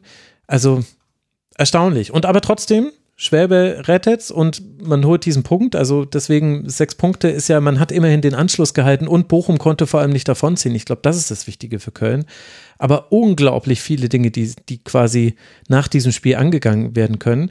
Und bei Bochum habe ich mir gedacht, meine Güte, wie viel da ineinander greift und trotzdem schafft ihr es nicht, die Spiele zu gewinnen. Obwohl Daschner so ein richtig gutes Spiel macht, obwohl auch Bernardo mal sehr wenige Fehler gemacht hat, sehr viele gute Aktionen hatte, obwohl Hoffmann, für mich ist Hoffmann jetzt wieder der alte Hoffmann, richtig cool. Wenn jetzt noch Quateng und Asano, also wenn Asano wieder der alte Asano wäre, der formstarke Asano und wenn Quateng ein bisschen besser entscheiden würde, ob er jetzt selber schießt oder vielleicht nochmal querlegt, weil da in der Mitte einer steht, der nur einschieben muss. Ja, er luft ja sogar irgendwie über seinen Gegenspieler, ist dann eigentlich frei und macht dann so ein halbes Ding, was dann halt natürlich am langen Pfosten vorbeigeht, ohne dass Asano irgendwie reingrätschen kann. Ähm, ja, also eigentlich immer gute Szenen. Du denkst, da kann jetzt richtig was draus kommen und ähm, dann doch falsche Entscheidungen. Stimmt schon. Ja, und das ist, ich meine, also es ist natürlich schön, dass Bochum jetzt, haben jetzt ja letztlich, die hatten jetzt ja drei sehr wichtige Spiele. Heimspiel gegen Mainz, Auswärtsspiel in Darmstadt, Heimspiel gegen Köln. Die gute Nachricht, keins dieser drei Spiele verloren. Passt. Aber die schlechte Nachricht, also mindestens dieses Spiel gegen Köln hätte man ebenfalls gewinnen müssen. Und dann wäre man, dann hätte man so ein bisschen das geschafft, was in der letzten Saison immer wieder der Fall war, dass man im entscheidenden Moment zu Hause den Dreier geholt hat, um auch wirklich so ein bisschen so ein klein wieder wegzuspringen. Und dann wird man wieder rangesaugt und dann springt man wieder weg von der Abstiegszone. Das hat Bochum verpasst, ohne dass man jetzt sagen kann, na gut, ähm, das war es halt jetzt, weil viele Dinge waren gut im Spiel. Ich meine, Bochum hat erst viermal verloren in elf Spielen. Ist ja eigentlich irre. Das ist ja eigentlich, eigentlich willst du da nicht neun Punkte haben. Das ist dann zu wenig. Aber gut, immerhin haben sie neun Punkte. Ich bin hin und her gerissen. Gibt es noch was, was du sagen möchtest zu diesem Spiel? Ja, vielleicht äh, würde ich Philipp Hofmann auch nochmal loben. Ähm, das ist ja auch so ein Bulle, dass man ihn sich genauso gut äh, ganz vorne im Angriff so vorstellen könnte, aber der hat ja so viel aus dem Zehnerraum auch äh, Asano dann freigespielt, immer schön vertikal. Ähm, genau, also den äh, fand ich sehr gut. Ja, Finde ich auch. Philipp Hofmann, sehr, sehr gutes Spiel. Es kommt jetzt dann nach der Länderspielpause auch noch ein wichtiges Spiel, nämlich auswärts in Heidenheim für den VfL Bochum. Bochum aktuell neun Punkte, Heidenheim zehn Punkte. Und für den ersten FC Köln geht es dann ins Heimspiel gegen den FC Bayern. Da sah man ja auch meistens eigentlich gar nicht so schlecht aus. Mal gucken. Sechs Punkte hat der FC aktuell und nur die herbe Niederlage für Union hat dafür gesorgt, dass man vom 18. auf den 17. Tabellenplatz springen kann. Trotz, ach so, ja, und der Punktgewinn natürlich. Das will ich jetzt nicht unterschlagen. Also dass man noch einen Punkt geholt hat, hat dabei auch geholfen. Sechs Punkte sind es jetzt für den FC. Und damit haben wir nur noch eine Rubrik und das sind unsere beliebten Spieltags-Awards, die wir jetzt vergeben wollen. Drei werden wir vergeben. Einmal den MVP des Spieltags, den Unsung Hero des Spieltags und den Moment des Spieltags. Jeder von uns hat einen Vorschlag mitgebracht und ich werde eifrig notieren. Marc, du darfst gerne mal beginnen. Wer ist denn dein MVP an diesem elften Spieltag gewesen? Ja, als äh, Gladbach-Fan muss ich natürlich einen Gladbacher nehmen. Natürlich. Ähm, und äh, für mich ist es äh, Franck Honorat, mhm. der äh, ein Tor macht, ein Tor vorbereitet, generell sehr, sehr viel auf rechts angetrieben hat. Das locken wir so ein. Jolle, wen hättest du denn gerne?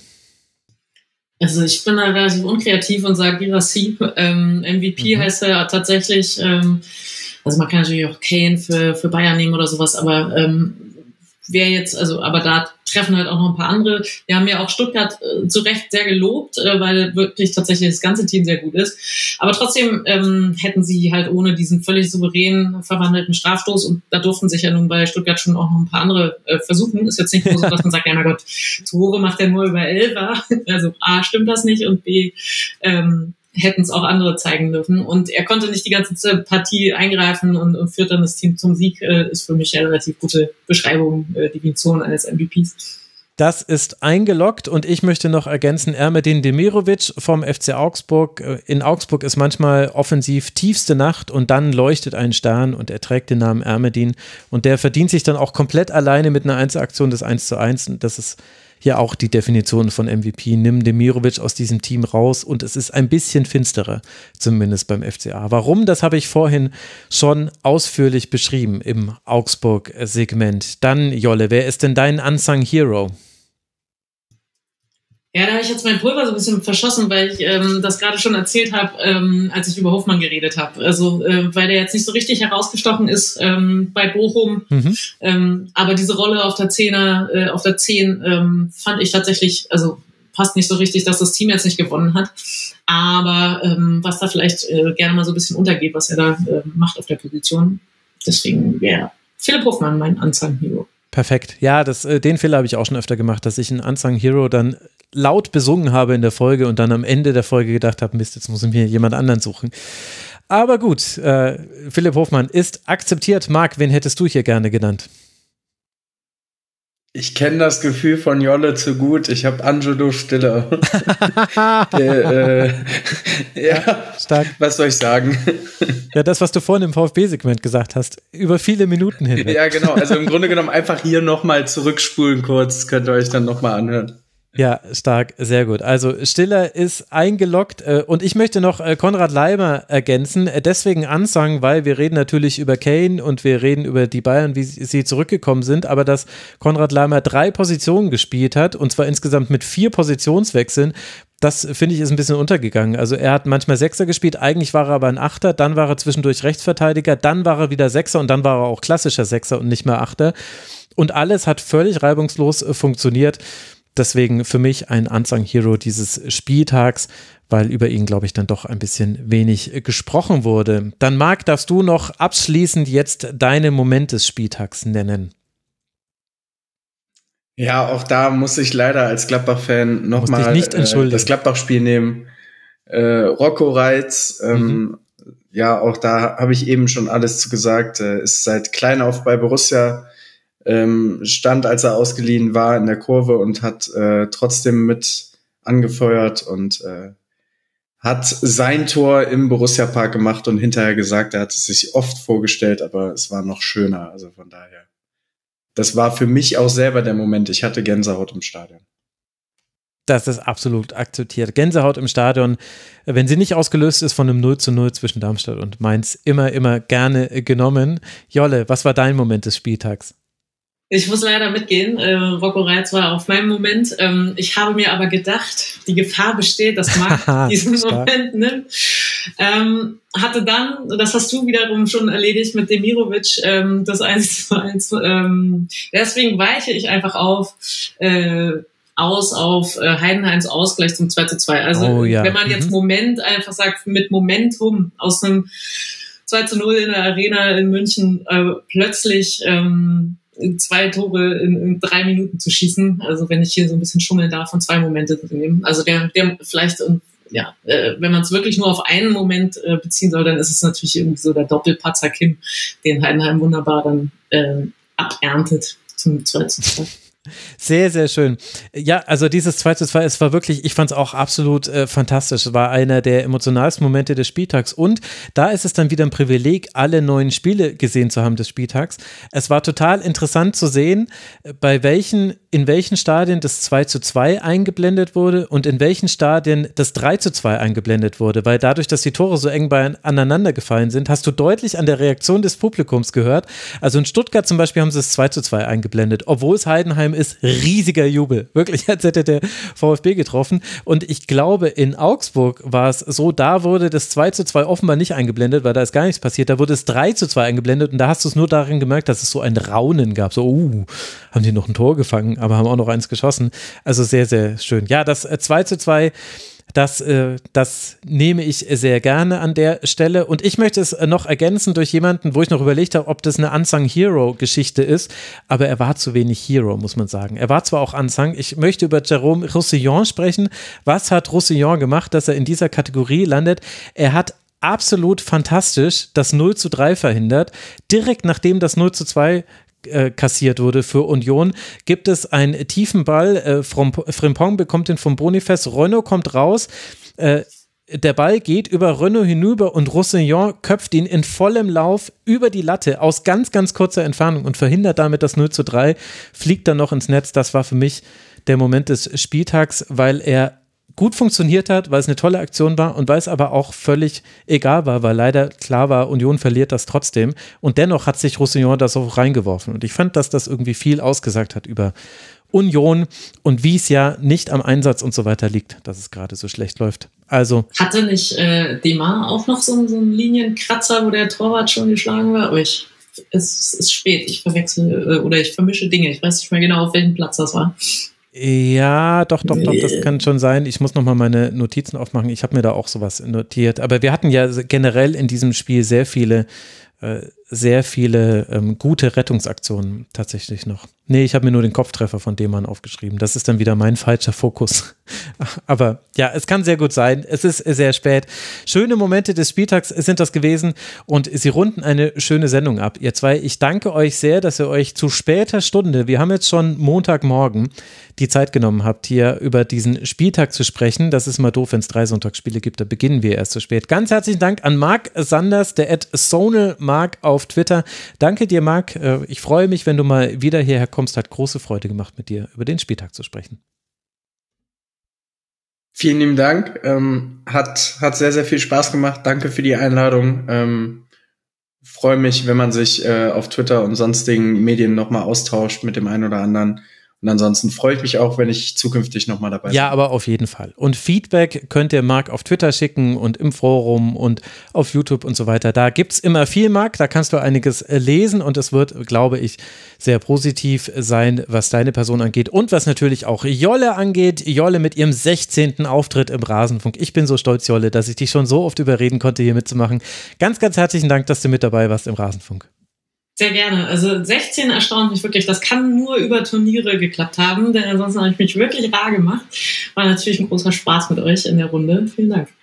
Ja, es waren viele Turniere mit dabei. Was haben wir vorhin gesagt? Ich glaube, allein fünf Auftritte im Jahr 2016, von denen eben dann vier von der EM damals kamen. Meine Güte, das waren Zeiten. Da haben wir das so mit Supporter-Modell eingeführt, liebe Leute. Und jetzt werden wir zehn. Wir sind im zehnten Jahr des Rasenfunks. Im August große Sause. Oder vielleicht auch nicht. Müssen wir noch überlegen. Naja, also danke für eure Aufmerksamkeit, liebe Hörerinnen und Hörer. Hört auch gerne all die anderen Sendungen, die es im Rasenfunk gibt. Rasenfunk.de ist die Seite, wo ihr sie alle findet. Und dann empfehlt uns auch sehr gerne weiter an eure, eure Freunde Freundinnen und Freunden und Bekannte und vor allem bleibt gesund. Bis bald. Ciao. Das war der Rasenfunk. Von Ihnen unterstützt. Herzlichen Dank.